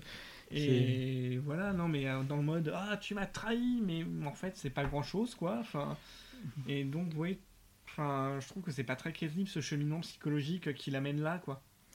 En fait, ils auraient mieux fait de le laisser à leur place, C'est pas faux. le studio. Bah, il aurait de crever de sa belle mort. Ah, en attendant un prochain remake dans 20 ans. Ils sont capables de le faire, ils sont capables de le faire. Non, ne le faites pas. ils sont capables. Mais toi par contre tu sauves des trucs dans le film. Ah oui, oui, oui, oui, oui. Bah, euh, comment s'appelle euh, la- l'actrice féminine euh, qui joue bah, l'infirmière Elle est pas si, mais pas si mauvaise. Ah, Ah, non mais En fait, globalement il n'y a pas de problème d'acting, il n'y a pas ouais, de problème de réalisation, c'est juste neutre. Oui, bah c'est bah, déjà euh, déjà bien que ce soit neutre. ça aurait pu être mauvais. Alors, on est quand même sur une franchise. non mais non mais je non on est quand même sur une franchise donc euh, moi je le vois comme un signe de franchise. Donc effectivement si tu baisses un peu tes standards c'est bien. Mm. moi je moi je m'attendais à rien. J'ai pas été déçu. Je Non. me souviens plus de ce qu'ils avaient dit au pif quand ils sont venus présenter le film justement. Ah oui, bah, en fait, ils, ils ont présenté une version euh, directeur Scott, mais pas vraiment directeur Scott parce qu'il manquait encore des trucs. La fameuse scène qu'on a vue à la fin toute seule. Ouais, c'est ça. Et Qui, bon, qui change. Voilà, après, je suis pas sûr que ça aurait changé grand chose. Faut... Le film étant ce qu'il est, euh, c'est c'est comme des, des personnes qui demandent, euh, qui réclament de faire des directeurs Scott, hein, David d'ailleurs. Mais bon, euh, si, ah, si, si c'est mal filmé de base, tu vas pas non plus euh, transformer, transformer du, du, bah, du plomb en, en or. C'est pas possible. De base. Voilà. Si, si tu as un scénario de merde. euh, Parce que voilà, des, des- des scénarios, tu vois qu'il y a des trucs qui vont pas. Tu, tu vas pas pouvoir transcender. euh, à part Terrence Malick, euh, très, très, très peu de personnes peuvent transcender un scénario de merde. Et même Terrence Malick, c'est simple, il n'y a pas de scénario. Au départ, il y en a un. oui. Après, il laisse vivre le film. C'est ça, c'est ça. Et, et ils ne suivent pas le scénario. Euh, Voilà, donc donc c'était en 2017, donc c'est Leatherface. Euh, ensuite, euh, alors, dans quel ordre faisons les, les- les Ah, deux derniers Bonne question, parce que donc expérience américaine qui leur permet quand même de garder certaines attaches pour leur projet suivant? Oui. euh, Ah, donc tu veux, par- tu veux parler de celui qui est sorti en salle Alors voilà, il y en a deux en fait. Il y en a un qui est produit en 2020 mais qui vient de sortir il y a trois jours, Voilà. Candy Et puis un autre qui est, qui est sorti en 2021 et qui est sorti il y a un mois. Voilà. Parce que euh, euh, Covid oblige, pandémie oblige, nous sommes obligés de, euh, de choisir. Alors, hop, production ou sortie? Allez, dans l'ordre où on les a vus. allez, hop, sortie. Alors, il y a un mois est sorti The Deep House. Euh, alors, film concept, high concept, comme on dit, euh, donc de maison hantée sous l'eau. Sous l'eau. Voilà, et on a tout dit. Voilà, un film avec Camille Rowe et James Jagger dans les rôles principaux. Donc James Jagger, fils de. Fils de, euh, bah, pas très bon acteur. voilà. Pas bon du tout. Pas, voilà, pas, pas très bon acteur. Euh, qu'est-ce que donc le film donc high concept, qu'est-ce qu'on peut sauver? Bah, Pas grand chose, à, part la photographie de certaines certaines photographies. Certains plans sous-marins sont très beaux. Alors, sur ce film, j'ai envie de dire, même défaut qu'aux yeux des vivants, en fait, exposition beaucoup trop longue. Et, Bah, c'est- crétine. c'est surtout euh, pourquoi euh, les 10 minutes de début sur la première maison sur l'urbex. Mm. euh, en fait, ça ne sert à rien à part de montrer qu'ils font de l'urbex. Voilà. voilà. Et Après, la scène de la baignoire, à la limite, je veux bien. Oui, euh, et encore. Et encore parce que c'est c'est pas super bien utilisé. Non. Euh, bah, le, le fait qu'elle qu'elle mente sur, le, sur la, la durée de sa plongée, en fait, c'est pas utilisé du tout. Mm. Parce qu'en en plus, à la fin, euh, je ne veux pas spoiler, je ne veux pas spoiler. Et donc voilà, donc euh, deux fans d'urbex euh, américains qui se retrouvent dans la, dans la campagne française. euh, dans le sud de la France, si, si j'ai bien suivi, euh, dans, euh, qui entendent parler d'un village englouti, sauf que quand ils débarquent, bah, c'est une zone très touristique, donc ils sont très déçus. Et finalement, il y a un autochtone du coin qui leur dit Mais dans un bras de rivière, il y a une maison qui est parfaitement conservée et que vous pouvez aller visiter. Et voilà. Et c'est donc, euh, ils se disent Bah super, on va faire des vues sur YouTube. c'est ça le but, hein, c'est d'arriver à vivre de sa chaîne YouTube voilà. sur l'urbex. Et donc, du coup, ils y vont, ces couillons, ils entrent dans la maison, ils peuvent plus en sortir. Voilà. Et Ouais. bon, là je suis partagé parce que Bah, il y a, y, a, y a des choses qui sont bonnes, euh, dans- surtout dans l'image, dans, dans les, Ah. certains cadrages. dans certains, oui, l'utilisation du drone est pas, est, est pas mauvaise. euh. Oui, alors parce qu'on précise, c'est un phone footage. Oui, voilà. C'est- C'est un fun, même si euh, bon, ils ont un peu triché parfois, hein, euh, Oui. parce que le, drone permet d'avoir de meilleures images que, que si c'était. Ils ont quand même des belles images par rapport à, à d'autres fan, fan, fan footage. Fan- fan- fan- ah, j'arrive pas à dire le mot. Fan footage. Euh, images trouvées.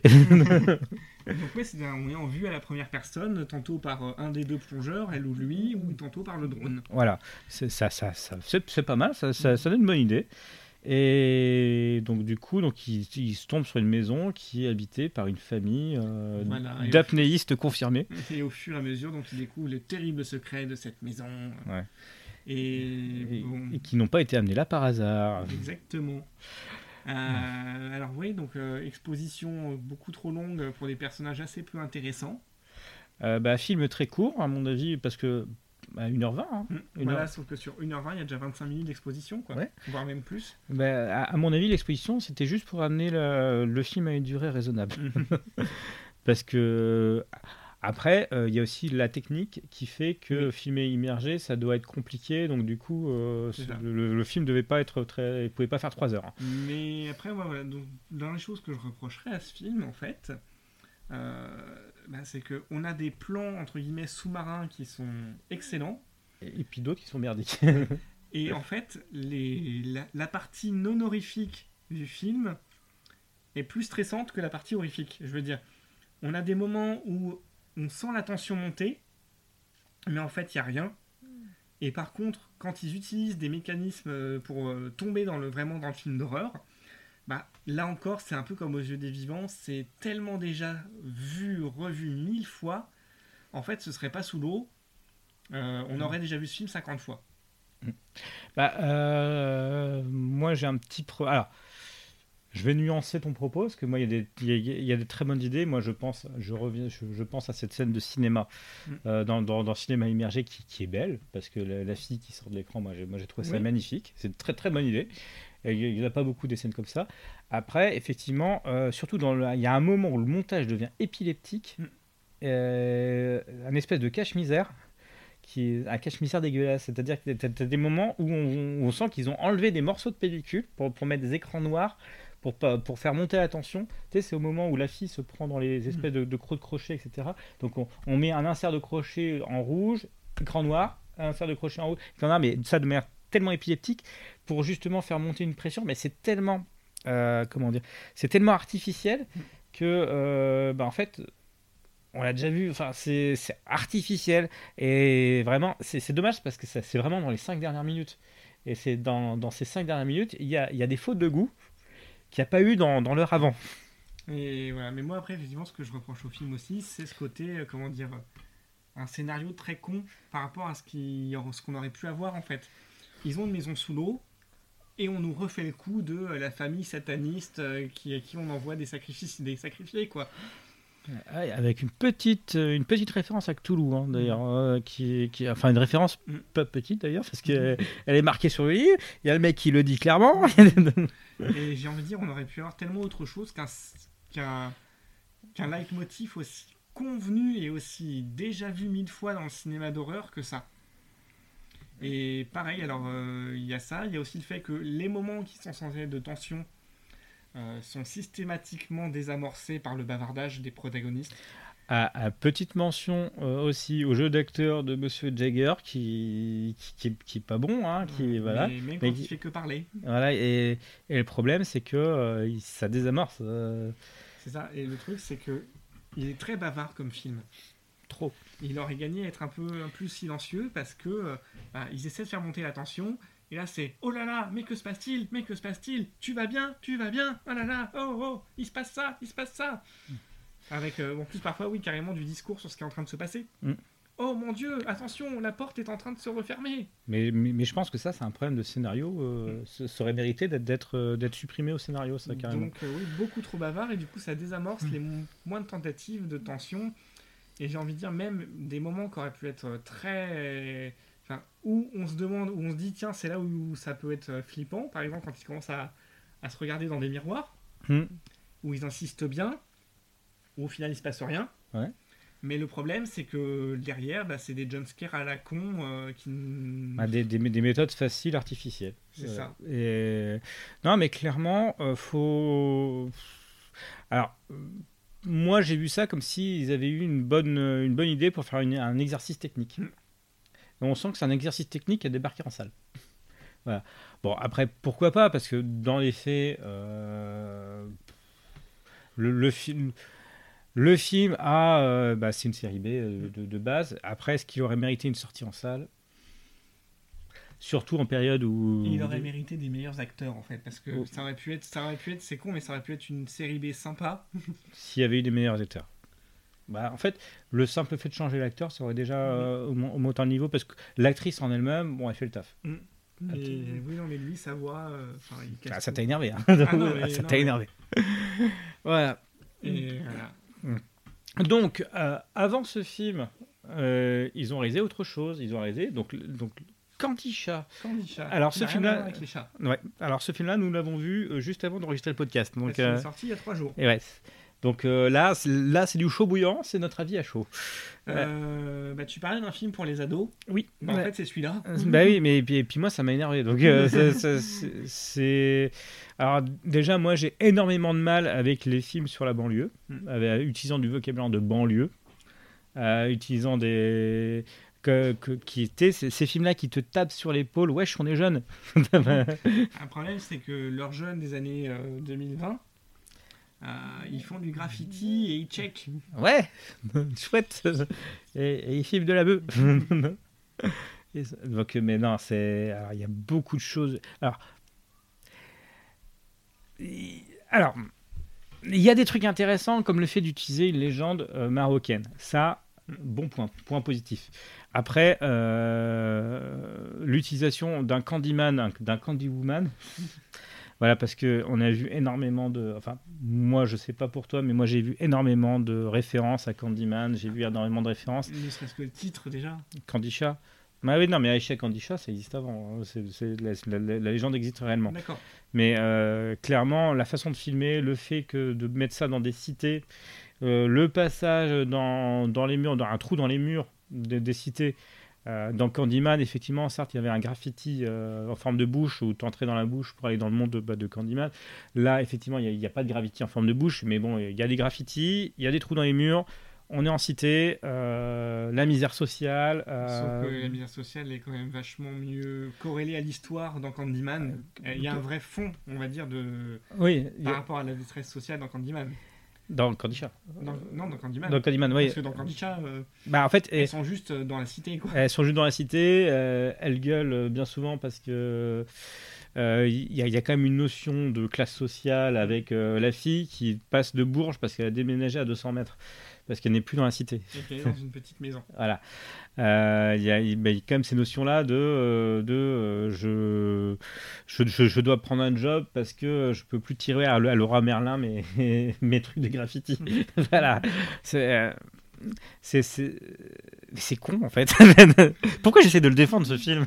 Non, mais c'est cool. Enfin, c'est pareil, on a droit à une exposition un peu en mode euh, bande de filles.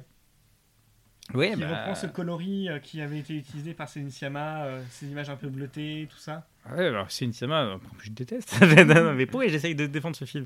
Non, mais clairement. euh, Alors, euh, en plus, euh, le- là aussi, on va, on, on va revenir sur la culture woke parce que clairement, là, quasiment tous les hommes. euh, Pas tant que ça. Il y en a un, Ouais, et c'est tout. bah, oui, mais enfin bon, tout, tout commence quand même par une tentative de viol. euh, Enfin, c'est clairement les hommes sont responsables et les hommes vont, buter.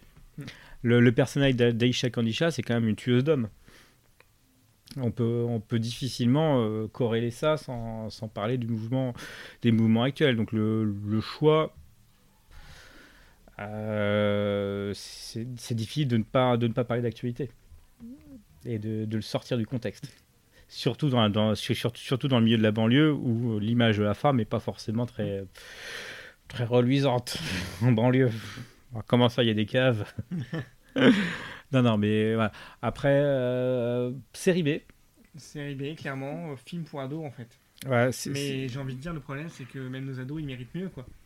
Oui, Je veux dire, il y a des ados qui ont grandi avec euh, du cinéma de Carpenter et tout ça, et à un moment, faut leur montrer des bons films, quoi.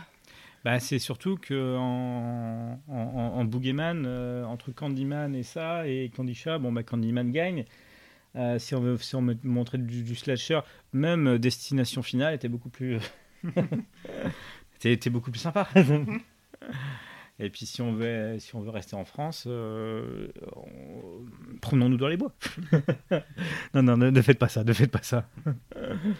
Euh, voilà, donc euh, bah, c'est difficile, c'est difficile à sauver quand même comme Black Candysha. hein. C'est euh, Ouais, bah après, enfin, malheureusement, les actrices ont le jeu de leur. je, je sais même pas si c'est des actrices professionnelles. Oui, bah, après, après, on peut dire qu'elles font le taf quand même. hein. Toutes, toutes font le taf. Faut, il faut, il faut pas blâmer les actrices. hein. Je pense que le problème vient surtout d'un scénario. euh, Bah, on, on voit que c'est un scénario qui a été écrit par un mec de 40 ans pour parler des, par des mecs de 40 ans pour parler des jeunes d'aujourd'hui, quoi. Oui. Mais euh, bon, je suis pas convaincu que ce soit ça les jeunes d'aujourd'hui. ah bah, après, est-ce qu'on est jeune? Est-ce qu'on les connaît? Non, mais bon.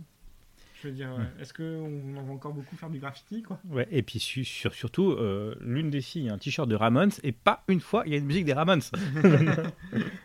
J'étais déçu. Sur- surtout que, sur- surtout que c'est évoqué dans le film, hein, la personne qui porte un t-shirt et qui n'écoute même pas la musique du t-shirt. Voilà. Euh, non, mais en fait, c'est.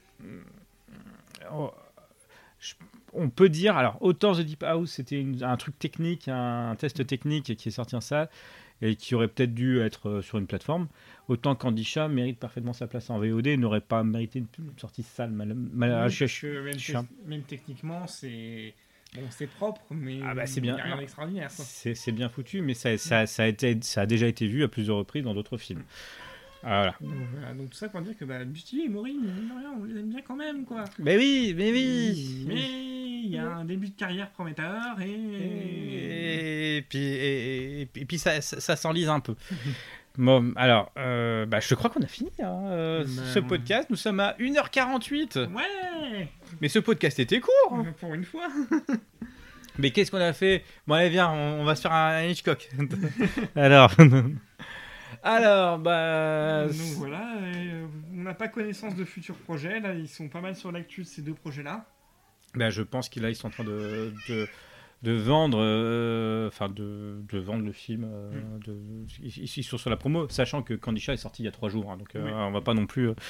on va, on va- c'est normal de pas avoir d'actualité tout de suite. surtout Voilà. qu'ils viennent de sortir deux, deux films coup sur coup quasiment. Donc, euh, Donc, euh, Maury Bustillo, bah, regardez à l'intérieur, Regardez regardez Livide. Livide, regardez Viande d'origine française, voilà. euh, The of Death éventuellement. alors ils apparaissent dans le 2.